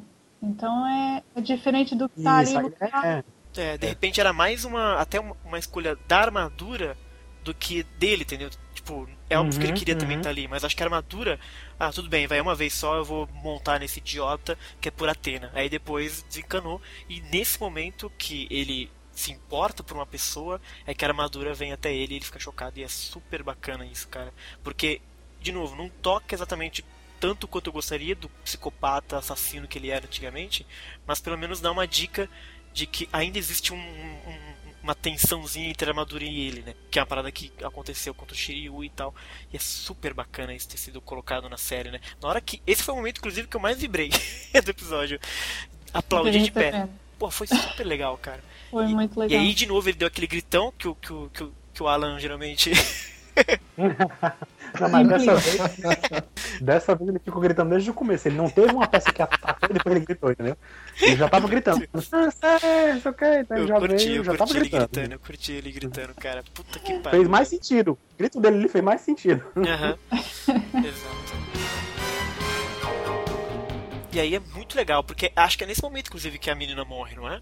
Que ela tá Não, falando não. besteirinha lá. tá- Não, ele tá matando Não, matar a menina. Então ele Não, a menina, tá a menina morreu muito antes. A menina, Não a morreu menina- antes nada. a menina morreu antes. Não, não, não, vocês estão falando maluco. Cara, O que acontece, na verdade, é assim, ele veste a armadura depois de todo esse, esse drama dele, que é super bacana, e aí logo de cara ele já ataca, na verdade, com o Sekshik. Né? Não Ele dá em nada. ataca o- e não dá em nada. A- a- bate lá na, na, na raiz. Que também ele ia fazer o quê? Ele ia jogar o Andrés pro inferno? Eu acho o golpe dele meio. meio... Era bom. É, enfim. E aí é. Ele, ele é inútil o ataque dele, né? Bate na raiz e o Andrés dá uma. Aí que sim que ele zomba do, do, do, do- câncer, né? Diz que ele, é, que ele é mais fraco, que ele é um, bosta, etc. E é nesse momento, mais ou menos, que na verdade, que o, ele, E ele acusa esse golpe. E- Mas é legal isso por quê? Porque o Máscara, de certa forma, ele acusa que ele é fraco, e etc. E aí a Helena meio que desperta ele desse. que ele não é um bosta, por exemplo. E ela começa a chamar pelos irmãos, e tá morrendo e ele vai até ela, né? Ele não vai até ela, homem. Não vai até ela? Não. Como não? Ele, ele ouve ela falar pra ele, pra, pra ele dar o recado pros irmãos, pros irmãos ficarem juntos. Como se fosse uma despedida. Sim, Ou sim, seja, ela exato. sabe que ela vai morrer. E ele fica pé da vida porque ela tá desistindo de morrer. E é aí que ele.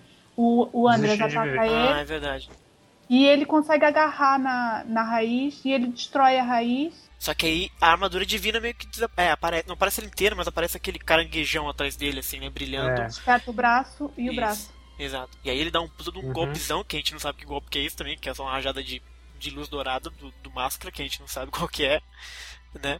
Deve ser tipo um, um, sabe um fireball básico dos Calores de Ouro que eles conseguem dar? É, é tipo o ele- de Tio. o Aphrodite- É, tipo É, o Aphrodite fez isso contra o Shun quando enfrentou na, ca- na casa de É. peixes. rajada de Ele cosmo. mesmo, tinha, ele mesmo já tinha atacado o Shiryu também com um cosmo Verdade, ele- verdade. Genérico também na- nas cinco montanhas antigas, né? Então ele tem esse poder também, né? Rajada de Cosmo ele usou, e aí ele É. consegue fazer o Andrés meio dar aquela titubeada e ele fica meio surpreso, né? Nessa coisinha de, de ter visto realmente a armadura divina. E aí o Brunão disse que de repente ele tava lá justamente pra tentar ver essa parada em loco, né? Que, Uhum. que algo era, era algo fora do, do, do- do conhecimento dele, né? Que o Balder falou e tal, e que o Freud também tinha falado. E ele foi ver meio que em loco mesmo.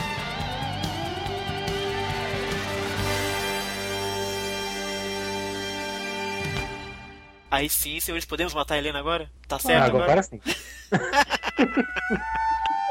ele, ele pega aquele momento mais emocionante, né? Que ele tá, pega lá ela, ela É. se despede e tal. Aí... Isso é inédito, pede. né? Por que, que é inédito? É meio inédito no, no, no, no Saint Seiya.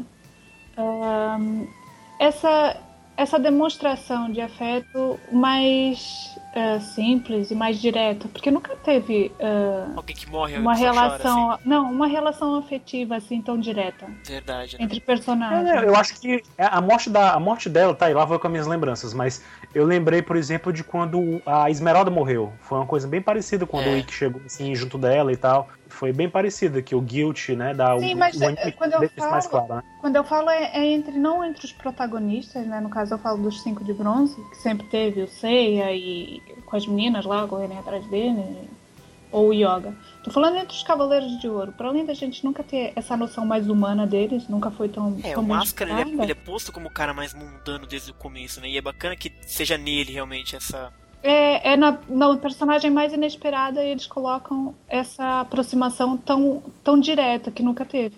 Pois Assim, é, eu, eu tinha um problema muito. Assim, até o último episódio, que eu ainda gosto muito da ideia do, do Máscara da Morte psicopata. Né, Eu do assassino, eu acho, eu acho muito curioso isso e eu gostaria de ter visto. Mas a forma como construíram o Máscara da Morte nesse Soul of Gold eu achei muito bacana, mesmo assim. Então eu não, eu não reclamo mais disso, entendeu? Pra mim, assim, ele mudou, mudou, whatever.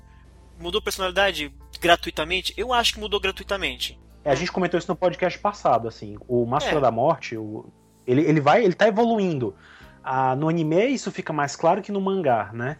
No, no, no, no anime, se você vê essa cena dele chorando pela Helena, é um contraste muito grande com o fato dele, quando enfrentou o Shiryu, ma- tentou matar a Shun-Rei num piscar de olhos. né? Exato. Enfim, é um contraste muito grande, mas você vê que dali pra cá foi uma evolução. Porque, tipo, ele passou pelo que passou, foi derrotado pelo Shiryu e tal, foi sofreu no mundo dos mortos, teve a chance de se redimir quando o Shion convocou ele pra fa- participar daquela farsa, né? Ele começou a lutar ao lado de Atena de novo, ou seja, ele já, já, já tem uma mudança acontecendo, né? Então, assim, ele já tava num processo de, de, de, acho de não ser mais aquele Máscara da Morte que a gente conhecia. Eu acho né? que não, eu acho que não, acho que realmente foi foi, como eu disse no último episódio, foi realmente uma escolha conceitual mesmo.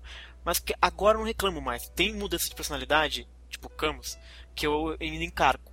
Agora, a do Máscara da Morte, eu, é legal essa nova personagem dele, tanto quanto a outra. Então, pra mim, não, não, não é um problema gigantesco, assim. E eu posso criar um monte de desculpa para que isso tenha acontecido, de fato. Dá pra criar desculpa, não é tão difícil fazer a ligação. É que eu acho que é muito menos desenvolvimento e muito mais conceitual mudando mesmo. Mas que a, ficou tão legal você pensar que na verdade o Máscara da Morte é um personagem era assassino, não ligava para matar ninguém. Ele é o cara que é a primeira vez que ele se importa pela morte de alguém, né? E isso choca ele de uma forma muito absurda, que ele chora, inclusive. Você imagina, nunca imaginaria que um personagem, mesmo sem saber nada, o cara chama Máscara da Morte, você imaginaria um cara desse chorando, né? Então é, eu achei muito legal isso. Independente de ter mudado demais a personagem dele. Não, mas eu acho que é assim, se você for ver, uh, no princípio, não mostram, né? Mostram logo o, Máscara da Morte na, na fase das 12 casas.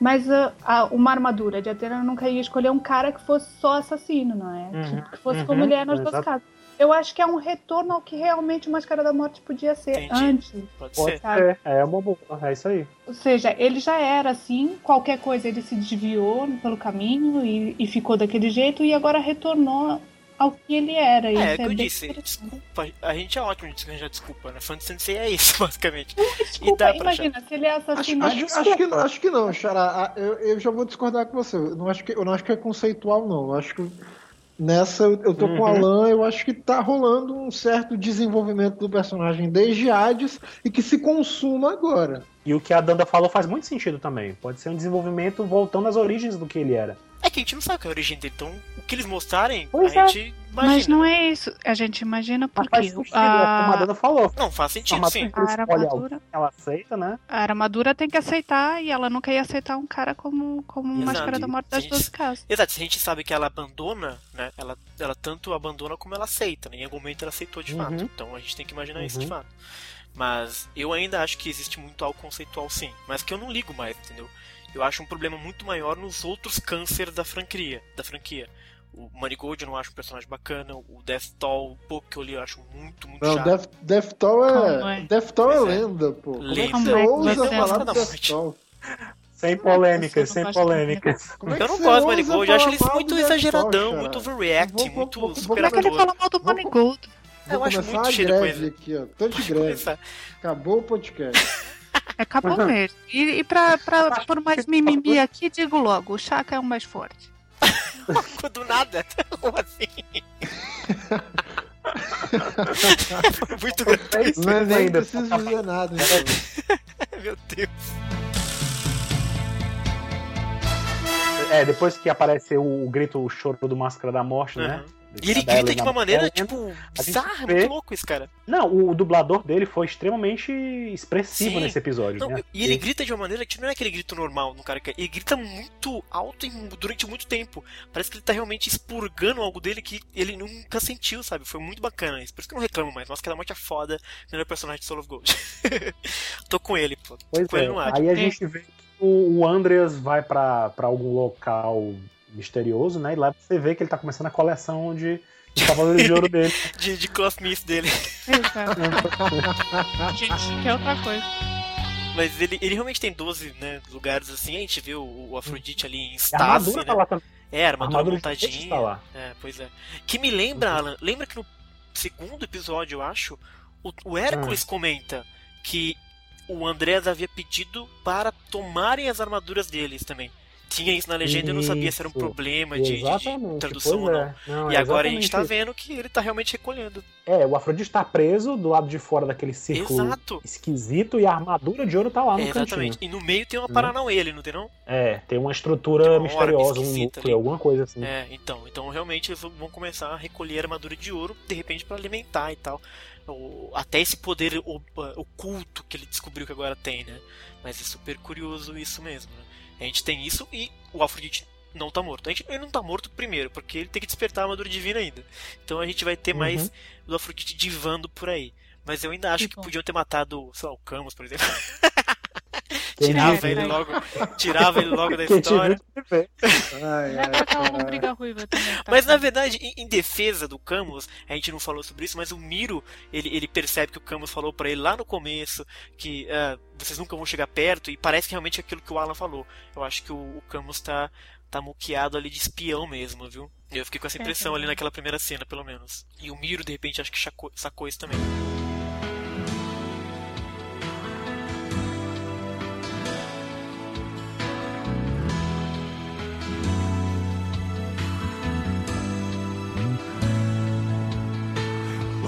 Já falando de Chaka, né?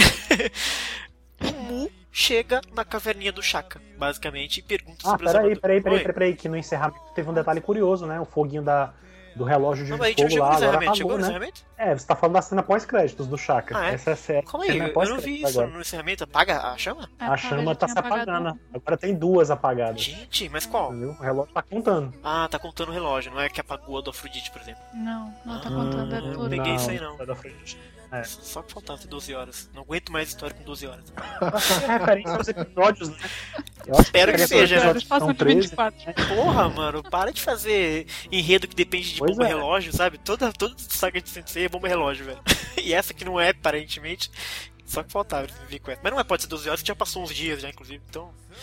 Foda-se, né? É, já passou vários dias, Exato. realmente. E aí, na cena pós-crédito, senhor Alan, nós temos o Mu chegando até o Shaq pra perguntar sobre as armaduras divinas. Aí eu pensei, a gente montou várias teorias é, no último podcast. A gente deu um, um, monte de chute astronômico. Que o filho da puta. A, a gente, não chegou nem longe, né? Porque, gente, eu acertei porque, porque, na, porque na hora, na hora a gente, a gente não conseguiu reconhecer que o, que o Shaq é o mais. O é o mais esperto de lá. Não, mas sabe uma coisa? Se você pegar o podcast, o último, o último podcast, o Alan fala o seguinte: porque se fosse o Chaka, o Mu ia falar pra gente. É, se ele, se, se ele fosse perguntar pro Cavaleiro de Ouro, ele diria quem é, né? Exato. Ele não faria segredo, ele diria ou Doco ou Chaka, é. sei lá. E ele não falou pra gente. Não falou, escondeu da gente, safado. Safado, né? O Mu tá cheio de esconder as coisas, né? É, cheio de segredinhos. É, cheio de segredinhos. Cheio de segredinhos, né? É, é, eu, eu acho que na real é porque o. Ah.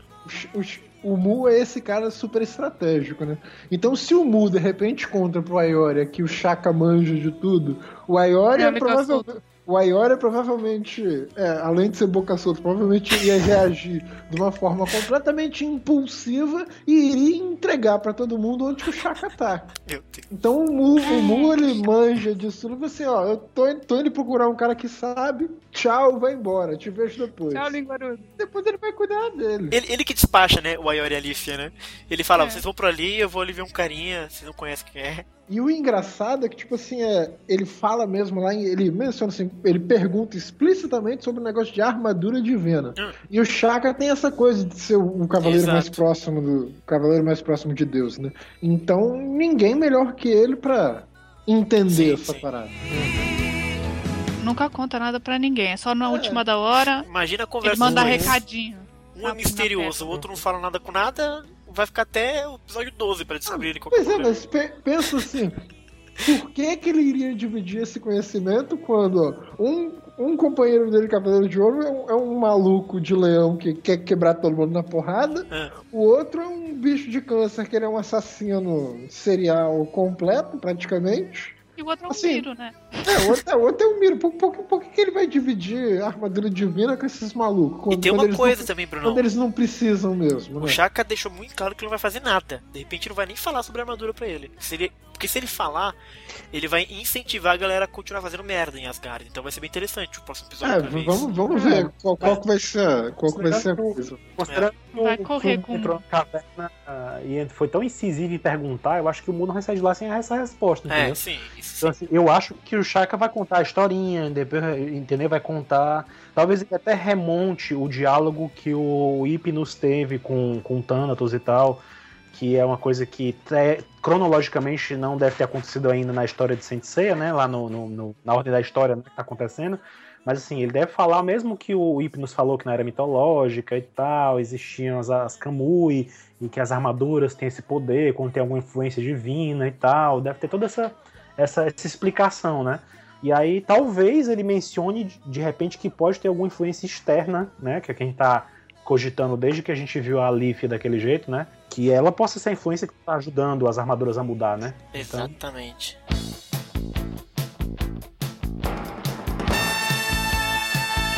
E aí, senhores, nós somos apresentados às cenas do próximo episódio, que se chamará Supremo. Supremo. O poder da armadura divina. Então, já que você tá aí, já lê a sinopse pra nós. Então vamos lá. Mu escuta de Chaka a verdade sobre o grande poder das armaduras divinas. Boa. Então vai rolar historiazinha. Isso. Vamos ver qual vai ser essa Uhum. O Shaka vai, vai jogar real, não vai fazer de difícil.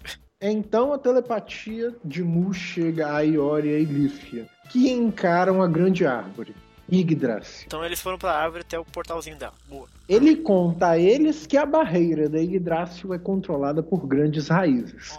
E para destruir a barreira é preciso levar seus cosmos até o limite da armadura divina Ok. e dispará-los contra as três grandes raízes. Aldebaran, Doku e Milo, é, a- a- achei muito curioso que não menciona o Saga aqui. Aparentemente o É. Saga tá junto do Milo, mas não Eles separaram, acho ali, né? É, acho que não. Eles se Aldebaran. é. Aldebaran, Doku e Milo, que também ouviam a telepatia, esforçam-se para chegar até as grandes raízes com o objetivo de destruir a barreira. Guerreiros surgem diante dele, deles. Era inimaginável que estes seriam seus oponentes.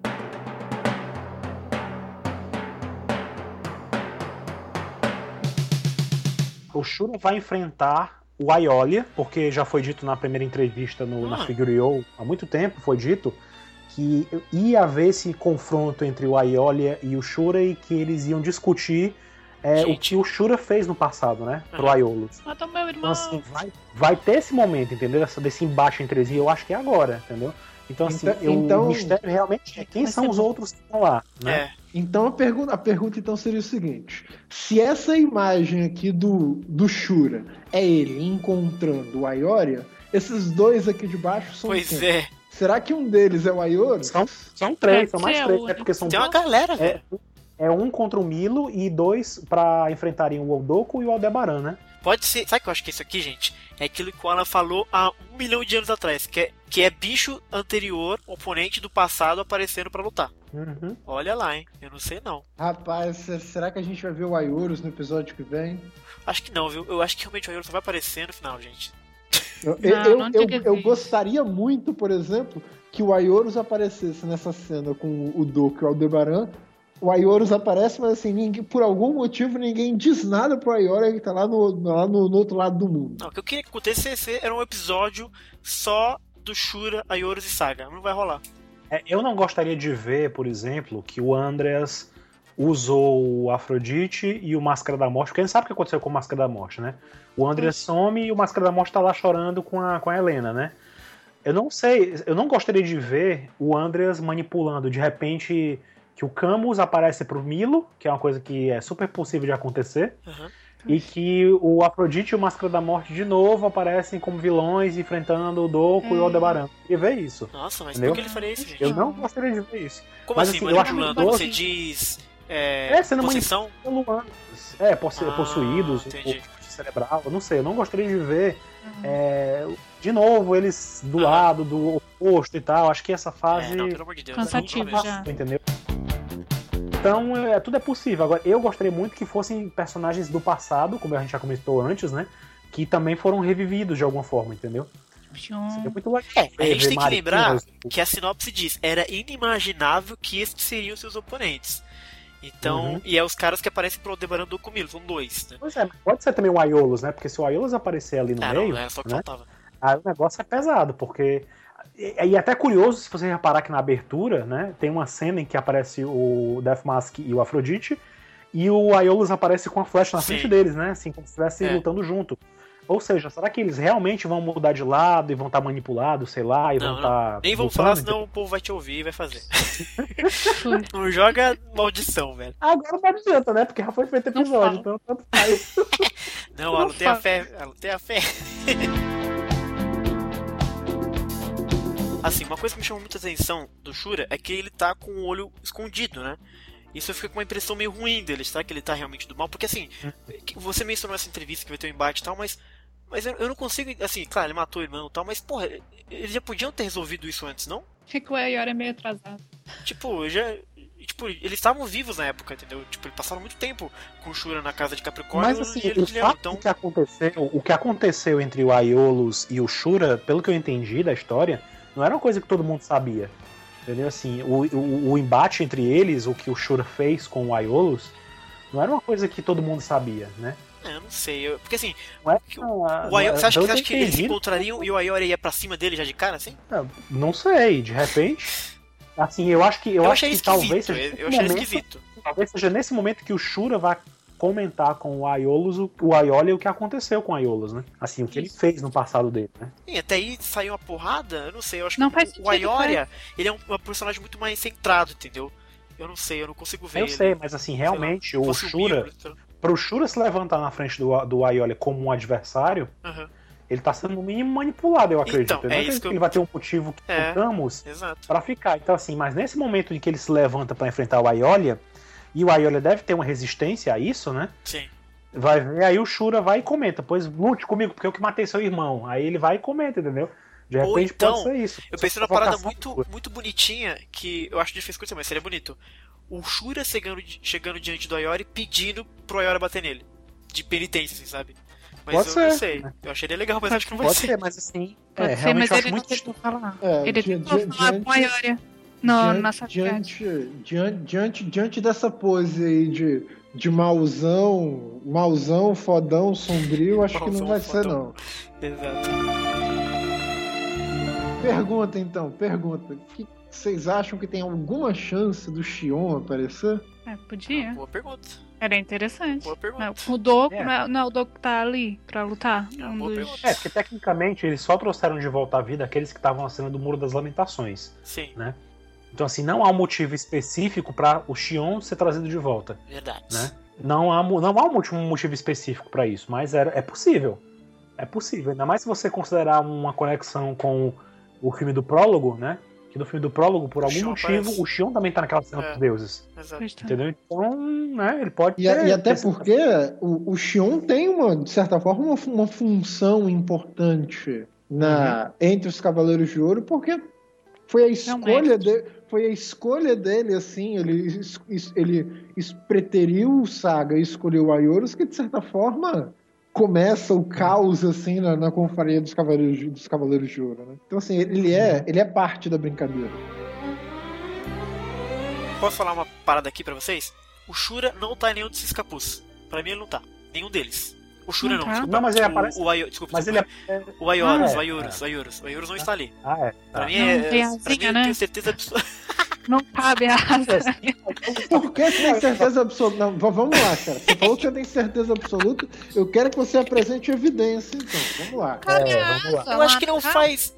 O, o Ayorus não é dado ao mistériozinho. Quem disse que não, brother? Ele deixou, ele Mas o deixou, ele deixou o irmão dele comendo merda, amigo. Como assim? Deixou o irmão dele É. comendo merda? Aí ele falou É. assim: eu vou, eu vou embora cumprir minha missão, tchau.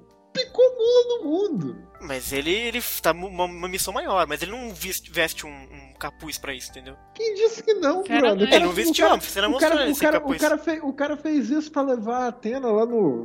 Pro, pro Fora que isso é Mitsumasa retcon. Isso é pô. retcon mal feito, cara. Mas eu Ah, não vai. imagino o Ayorus aparecendo de, de capuz enquanto personagem, entendeu? Ele era pra ser o grande mestre, por exemplo. Então, então, então lá, vamos lá. Se, se, o- se o Aioros Ele nem vai aparecer no próximo episódio. Então pergunta então, se o Aioros aparecer de capuz no próximo episódio, qual vai ser a sua reação? Reação é que eu nunca soube interpretar o Ayorus. Filma, tá? Filma. É, filma pra gente quero a Eu, acho, ver- eu já dito de Eu ele antes. prometer, um, ele prometer uma prenda e fazer alguma coisa. Cara, eu, se ele aparecer, eu não vou gostar, porque pra mim não vai fazer muito sentido com o Ayorus. Eu acho que o Ayorus aparecer, ele é uma parada, vai ser uma parada muito foda de Soul of Gold, porque é a primeira vez que a gente tá vendo ele, de fato, numa história cronológica de Sensei, assim, sabe? Ro- Rolando ao mesmo tempo. Então ele aparecendo com uma duplinha de capuz pra ser o inimigo inimaginável, eu, eu acho muito pouco pra ele, entendeu? Tanto que quem eu acho que tá ali, naquele capuzinho ali, que seria bem bacana aparecer, é o Bado, que vocês estão falando. Porque o Bado foi quem fudeu o Aldebaran no santuário, entendeu? Seria bacana ele aparecer, por exemplo. Agora me vem a cabeça, o Shido e o Bado, né? Isso ia ser legal, Brunão. Boa. É, Não, eles bom, não fazem bom, coisas se- legais se- assim. se, eles, se eles colocassem, se eles colocassem, se eles colocassem que de repente é, eles estão trazendo de volta os personagens mortos, né? De volta mesmo. É, isso explicaria porque de repente eles estão fazendo tudo aquilo ali pra trazer pessoas amadas de volta à vida, entendeu? E, e- e aí de repente o Siegfried voltaria, o Sigmund estaria uma relação e tal, aquela coisa toda. De, ah, é por isso É, que ele tá ali tão mas... empenhado, Ah, entendeu? Eu- Por isso que ele tá tão empenhado em trazer o, em, em- naquela batalha, de repente por isso, pra trazer o irmão dele de volta, sem saber as consequências disso, enfim. acho que a única alternativa de todo mundo jogar tudo pra cima e gritar é o Shido e o Bado aparecendo ali. Eu, ser eu, muito mas eu acho que eu Ah. acho que o Sigmund ia ficar muito doido se tivesse alguém mexendo com o irmão dele ali, viu? É, ele ia ficar louco. Ele já é Não, a menos que ele queira trazer dele de volta, entendeu? Sei Eu não, não sei se sei- não vão fazer isso, não. Isso é muito também acho bacana. A Danda é pior que eu, cara.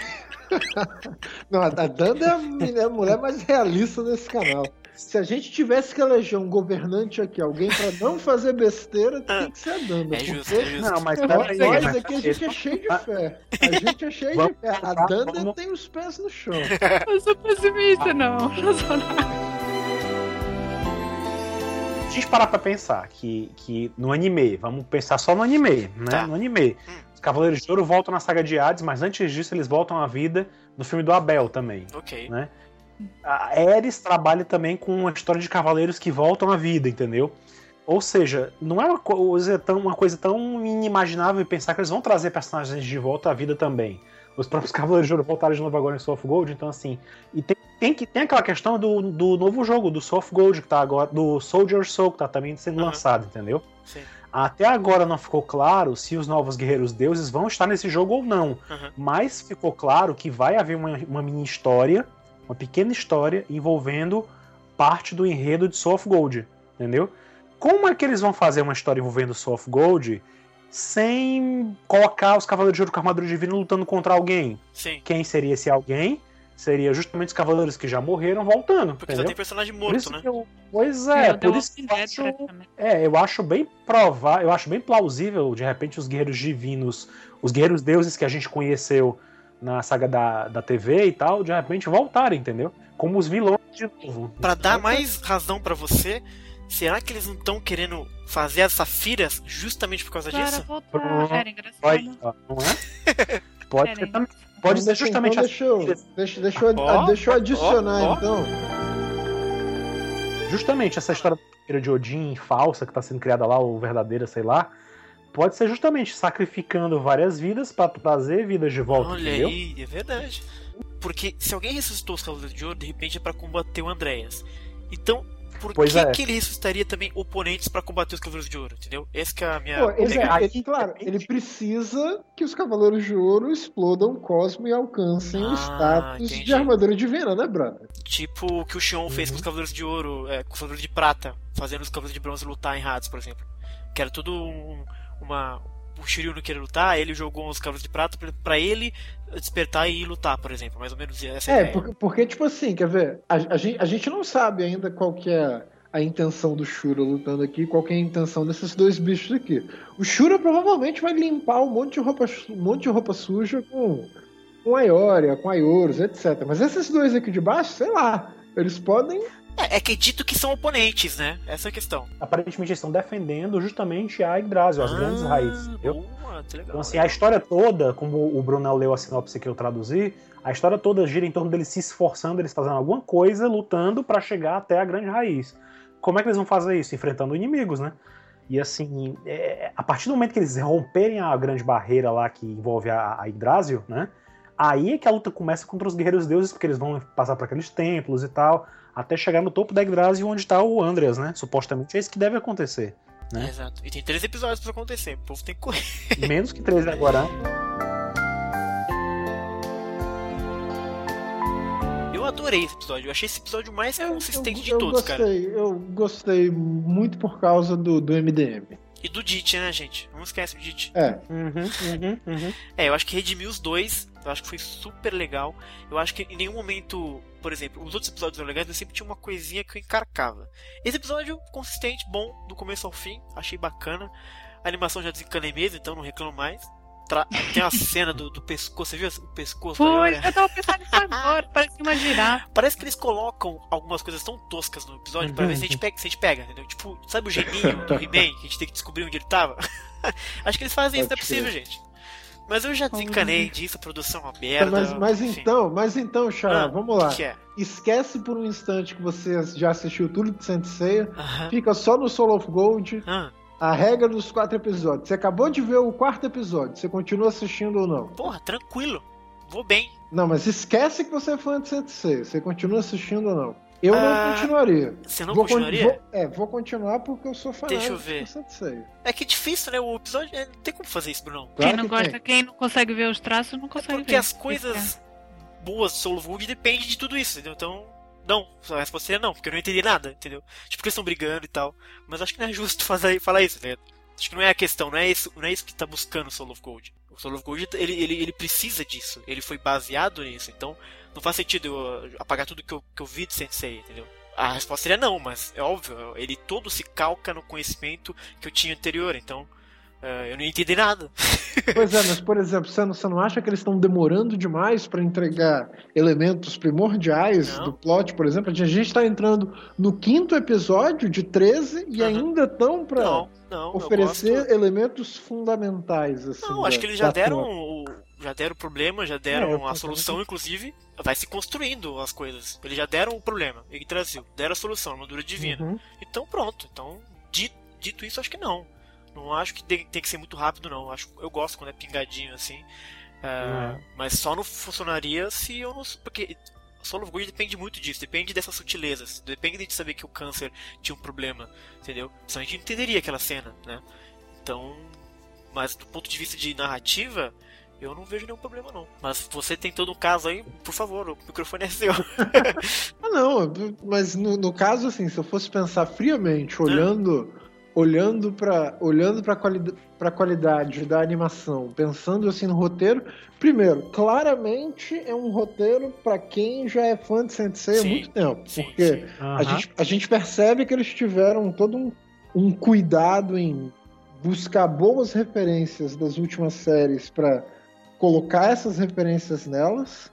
Então, assim, quem quem está começando a assistir Sensei agora certamente vai ficar muito confuso assistindo. Eu acho que a trama, acho, acho que ela está andando muito devagar. Eu acho que ela, acho que eu acho, eu acho que o, provavelmente o anime se, bene, se, se beneficiaria se eles já tivessem apresentado elementos mais centrais, mais explicativos da trama para as pessoas e permitissem um espaço maior para desenvolver os personagens, que são muitos personagens que precisam ser desenvolvidos. Uhum. Acho, que, acho que muito fã vai ficar doido da vida se o seu cavaleiro favorito não tiver muito tempo para se desenvolver, para lavar roupa suja, etc. Acho que isso é o que a maioria das pessoas querem ver. Então, acho que nesse sentido, faria muito mais sentido eles darem uma passada um pouco mais rápida na, na explicação da trama.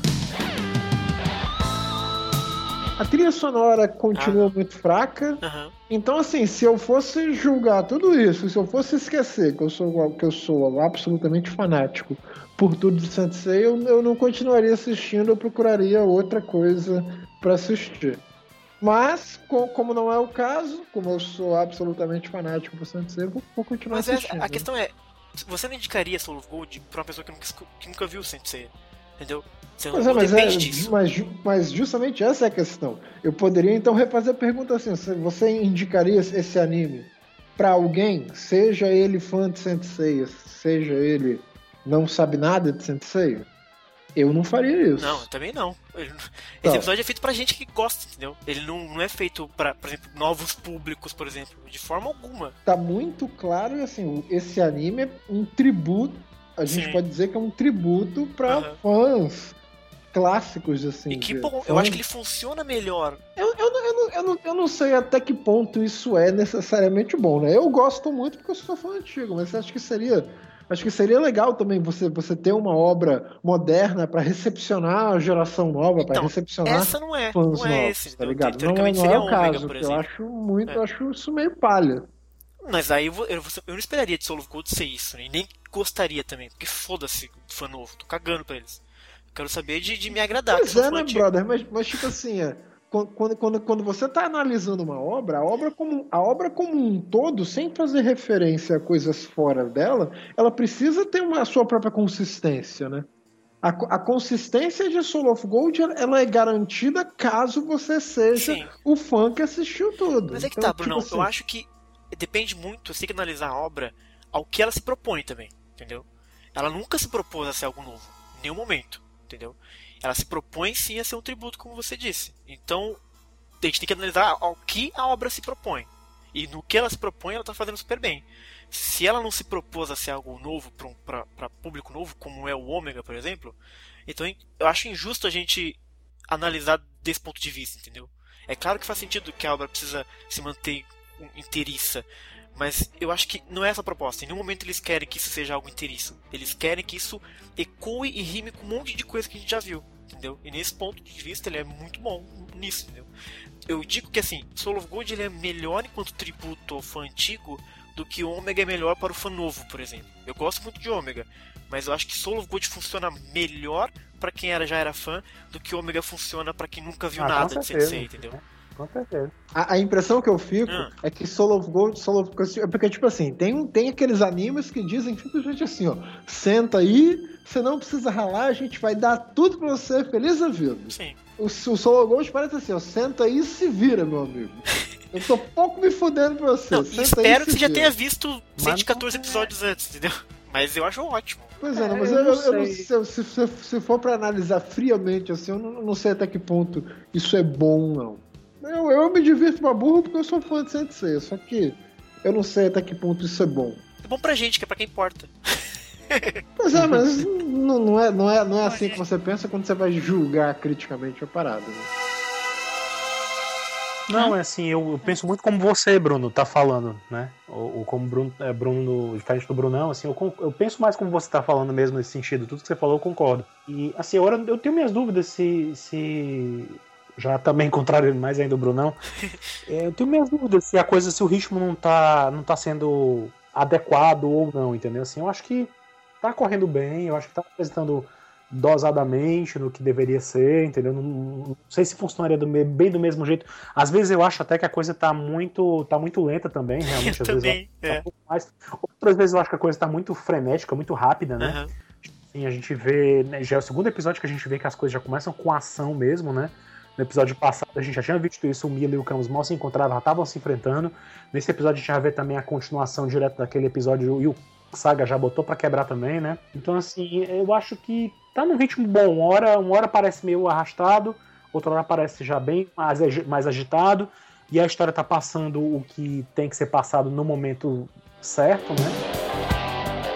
Quanto a essa história de ser bom para os fãs novos ou não, eu não sei. Eu me lembrei agora de um artigo que foi publicado há, uns, há umas semanas atrás, quando Soft Gold estava para estrear, se eu não me engano, ou já tinha acabado de estrear, um blog americano de cultura geek, etc., eles postaram uma, um artigo bem interessante com a visão que o título do artigo era assim, é, Senseiya, o anime mais popular do mundo que você nunca ouviu falar. Entendeu? Eu achava muito curioso, porque é, é, tem isso que o Bruno estava comentando, né? E, e é, é, é, de repente, muita gente que não conhecia Sensei vê toda uma campanha de Soft Gold e vê todo um, uma comoção, porque teve em alguns sites específicos, né, do ramo de animes e tal, foi noticiado a história dos 2 milhões que alcançou rapidamente, entendeu? De audiência e tal. E as pessoas começaram a olhar para Soul of Gold e perguntar o que é isso, né? O que é Senseiya?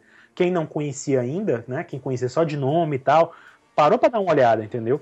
Então, assim, é, é, e o, o, artigo americano, lembro que ele falava muito nisso, nesse sentido, de que era um anime que é um sucesso, apesar de que muita gente teima em contestar por esse argumento objetivo, é, é, é, que o anime foi um, teve um sucesso no Japão, né?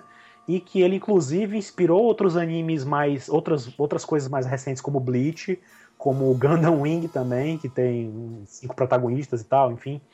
E, e, e, é um anime que o cara tava falando que nos Estados Unidos não foi bem tratado, que teve uma, aquela zoação toda, né? Que a gente sabe como foi, né? Yoga surfista, né?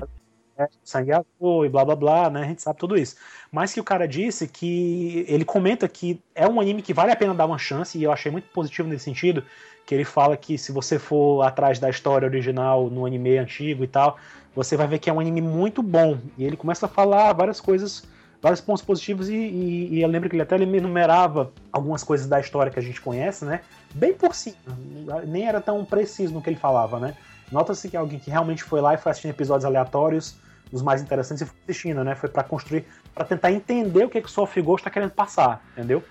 Sobre o que é Soft Gold, né? O que é Senseiya, né? Então, assim, eu acho que Soft Gold se suscitou nessa pessoa uma vontade mínima de ir atrás e descobrir que Sensei é um anime popular e tal, e que não é à toa que ele tá dando o que falar e tá alcançando esses números loucos que a gente vê aí, que foi agora 10 milhões é, de repente agora essa, essa semana anterior a esse podcast agora. E eu acho que Soft Gold tem alguns elementos que pode até não por si só se manter esquecendo tudo que existe de Sensei.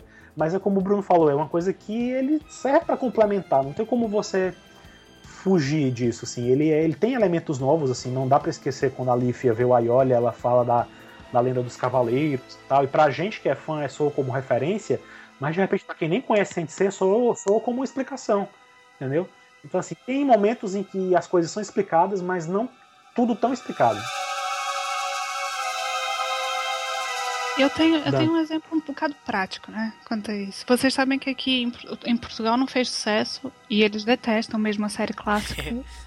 não gostam. Uhum. E eu sei que o meu namorado detesta, ele não pode com a série clássica. Então, ele, ele começou a assistir o, o Ômega por acaso. E quando ele falava comigo, ele falava só do ômega, e quando eu falava da classe, eu não gosto nada disso, isso não.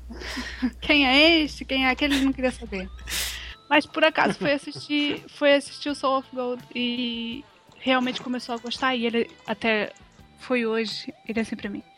É, como é que chama aquele outro das rosas? é o Afrodite. Este, esse aqui é o maior, eu gosto dele. Esse eu gosto. E depois ele gostava do outro, que era do ômega. E. Ah, não! Dane-se, o do ômega. eu gosto desse. É do Afrodite, o Afrodite é bicho. E eu, e eu realmente, às vezes, os próprios que assistem o Ômega, uh, quando pegam os personagens da, do clássico, vão atrás porque eu não assisti o Ômega, mas tenho essa percepção pelo meu namorado que eles sempre são mais carismáticos, não só pela, pela história que foi montada, pouca, né? Nem é muito. Eu não sei se no Ômega eles tiveram um melhor aproveitamento, mas o Soul of Gold acho que é capaz de atrair uh, os, os novos, mesmo sem ter, sem ter visto o clássico ou, ou o ômega. Ou seja, é capaz de, do pessoal ver aquilo e, e ir atrás e ver depois o clássico e, e os outros e até o ômega. É, eu acho que é mais isso. Eu, eu, por acaso, se fosse nova, provavelmente não via, mas não era por causa da história. Eu sou um bocado chata com, com os traços e não assisti o ômega. Eu tenho a, a noção que o ômega tem uma história boa, mas não consigo mostrar. Não tem. Eu, não, tem, eu... tem. Ele tem umas ideias bem bacanas. Pronto, e eu não, não vejo mesmo, sou mesmo chata e não, não vejo por causa dos traços, não consigo mesmo. Meu Deus. Os traços, com esses traços, às vezes, pronto, eles se, esmeraram ali numa parte, mas em outra eles, eles negligenciaram uhum. um pouco, não é? E isso é um bocado. A pessoa olha e fala assim. Ah, eu não sei se vou fico, mas no final. se calhar, não sei se. É, eu acabo ficando por causa dos cabelos de ouro, que eles são Exato, lindos. também. também porque eu gosto. Não, eu, eu, eu, é, eu acompanho mais Soft Gold não só pela, como o Bruno falou, porque eu sou fã de, de Sensei e tal, e eu. Sei lá, eu gosto do universo como um todo, né? Do, de tudo, dos mangás e tal. Então eu gosto de acompanhar e assistir e ler tudo, né? Então eu acho, eu acho muito interessante. E eu acho que a proposta, a premissa é interessante, né? Estão acrescentando. Não só o fato de ser uma coisa para vender bonecos e tal, mas assim, é, apesar de ter tido essa motivação, que não é muito diferente da motivação de tudo mais que existe sem ser, né? Da série clássica É muito também. interessante. Pois é, o próprio mangá, enfim. É, é uma coisa que, que. O apelo comercial que eu falo, né? Em geral.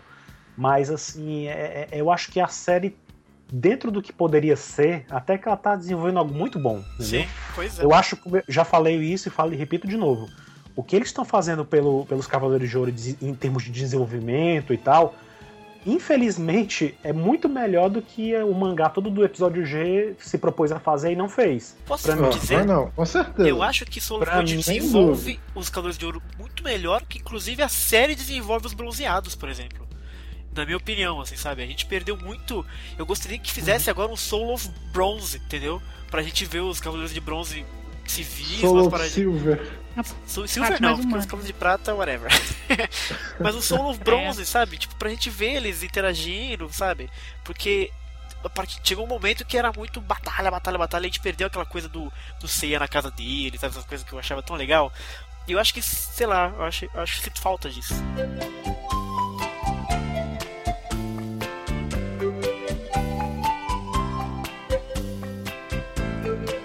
Vai perguntar nota ou coisa assim.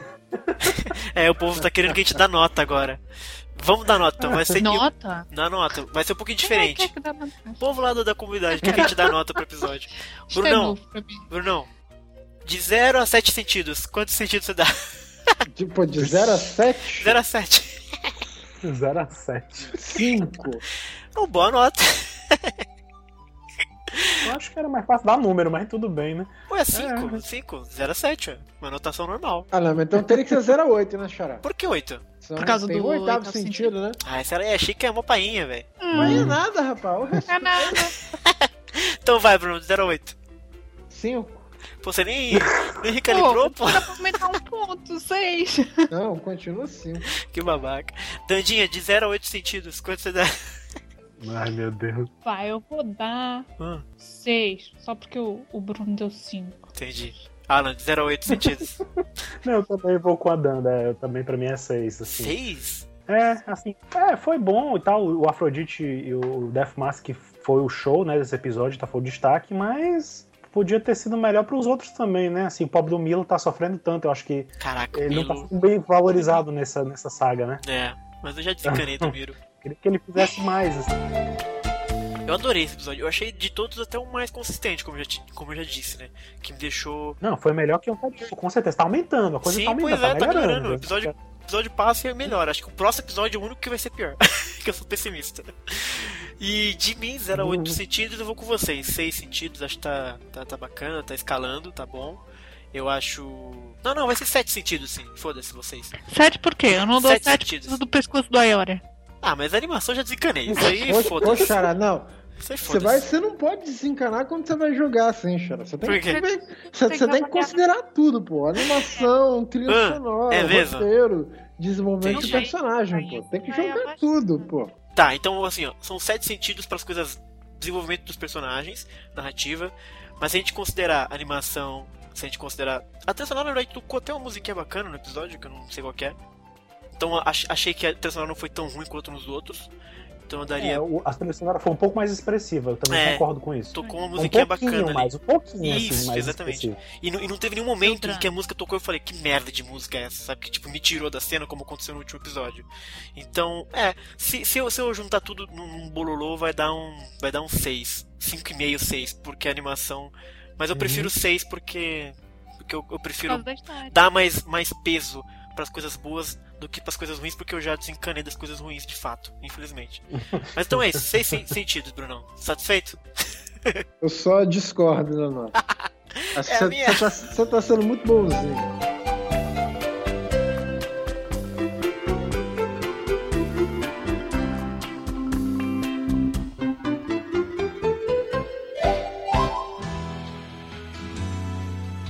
Então, por exemplo, tá dito, né, tá dito nesse livro que os cara, o cara diz assim: a melhor das árvores é a Yggdrasil, com certeza. O melhor dos deuses é Odin. O Brunão? Ficou, foi muito. Brunão? E caiu. Foi- olha, foi pra Udgar. Eu vou falar tudo de novo. Isso, vai, vai. É, fala de novo. Posso? Vai, por favor. Ah, Acredito. Uhum. isso é pra vocês verem que certas coisas não são pra ser ditas. Volta o Brunão, tá conectando. Tá com o Brunão. Diz pra ele, diz pra ele não falar nomes. Usa pseudônimos, né? Exatamente. Os deuses Aquele lugar. Deu. É, o lugar é amaldiçoado, não é possível. vamos lá, tudo de novo então. Ah, Posso? Por favor. Então, Fala. o primeiro assim, primeiro o nome do cavaleiro, né? Utgard. Utgard é muito, muito Não é possível, não é possível. Eu, é isso que eu tô não é pensando, é não diga nomes, ele né? diz. não é possível. Tá tá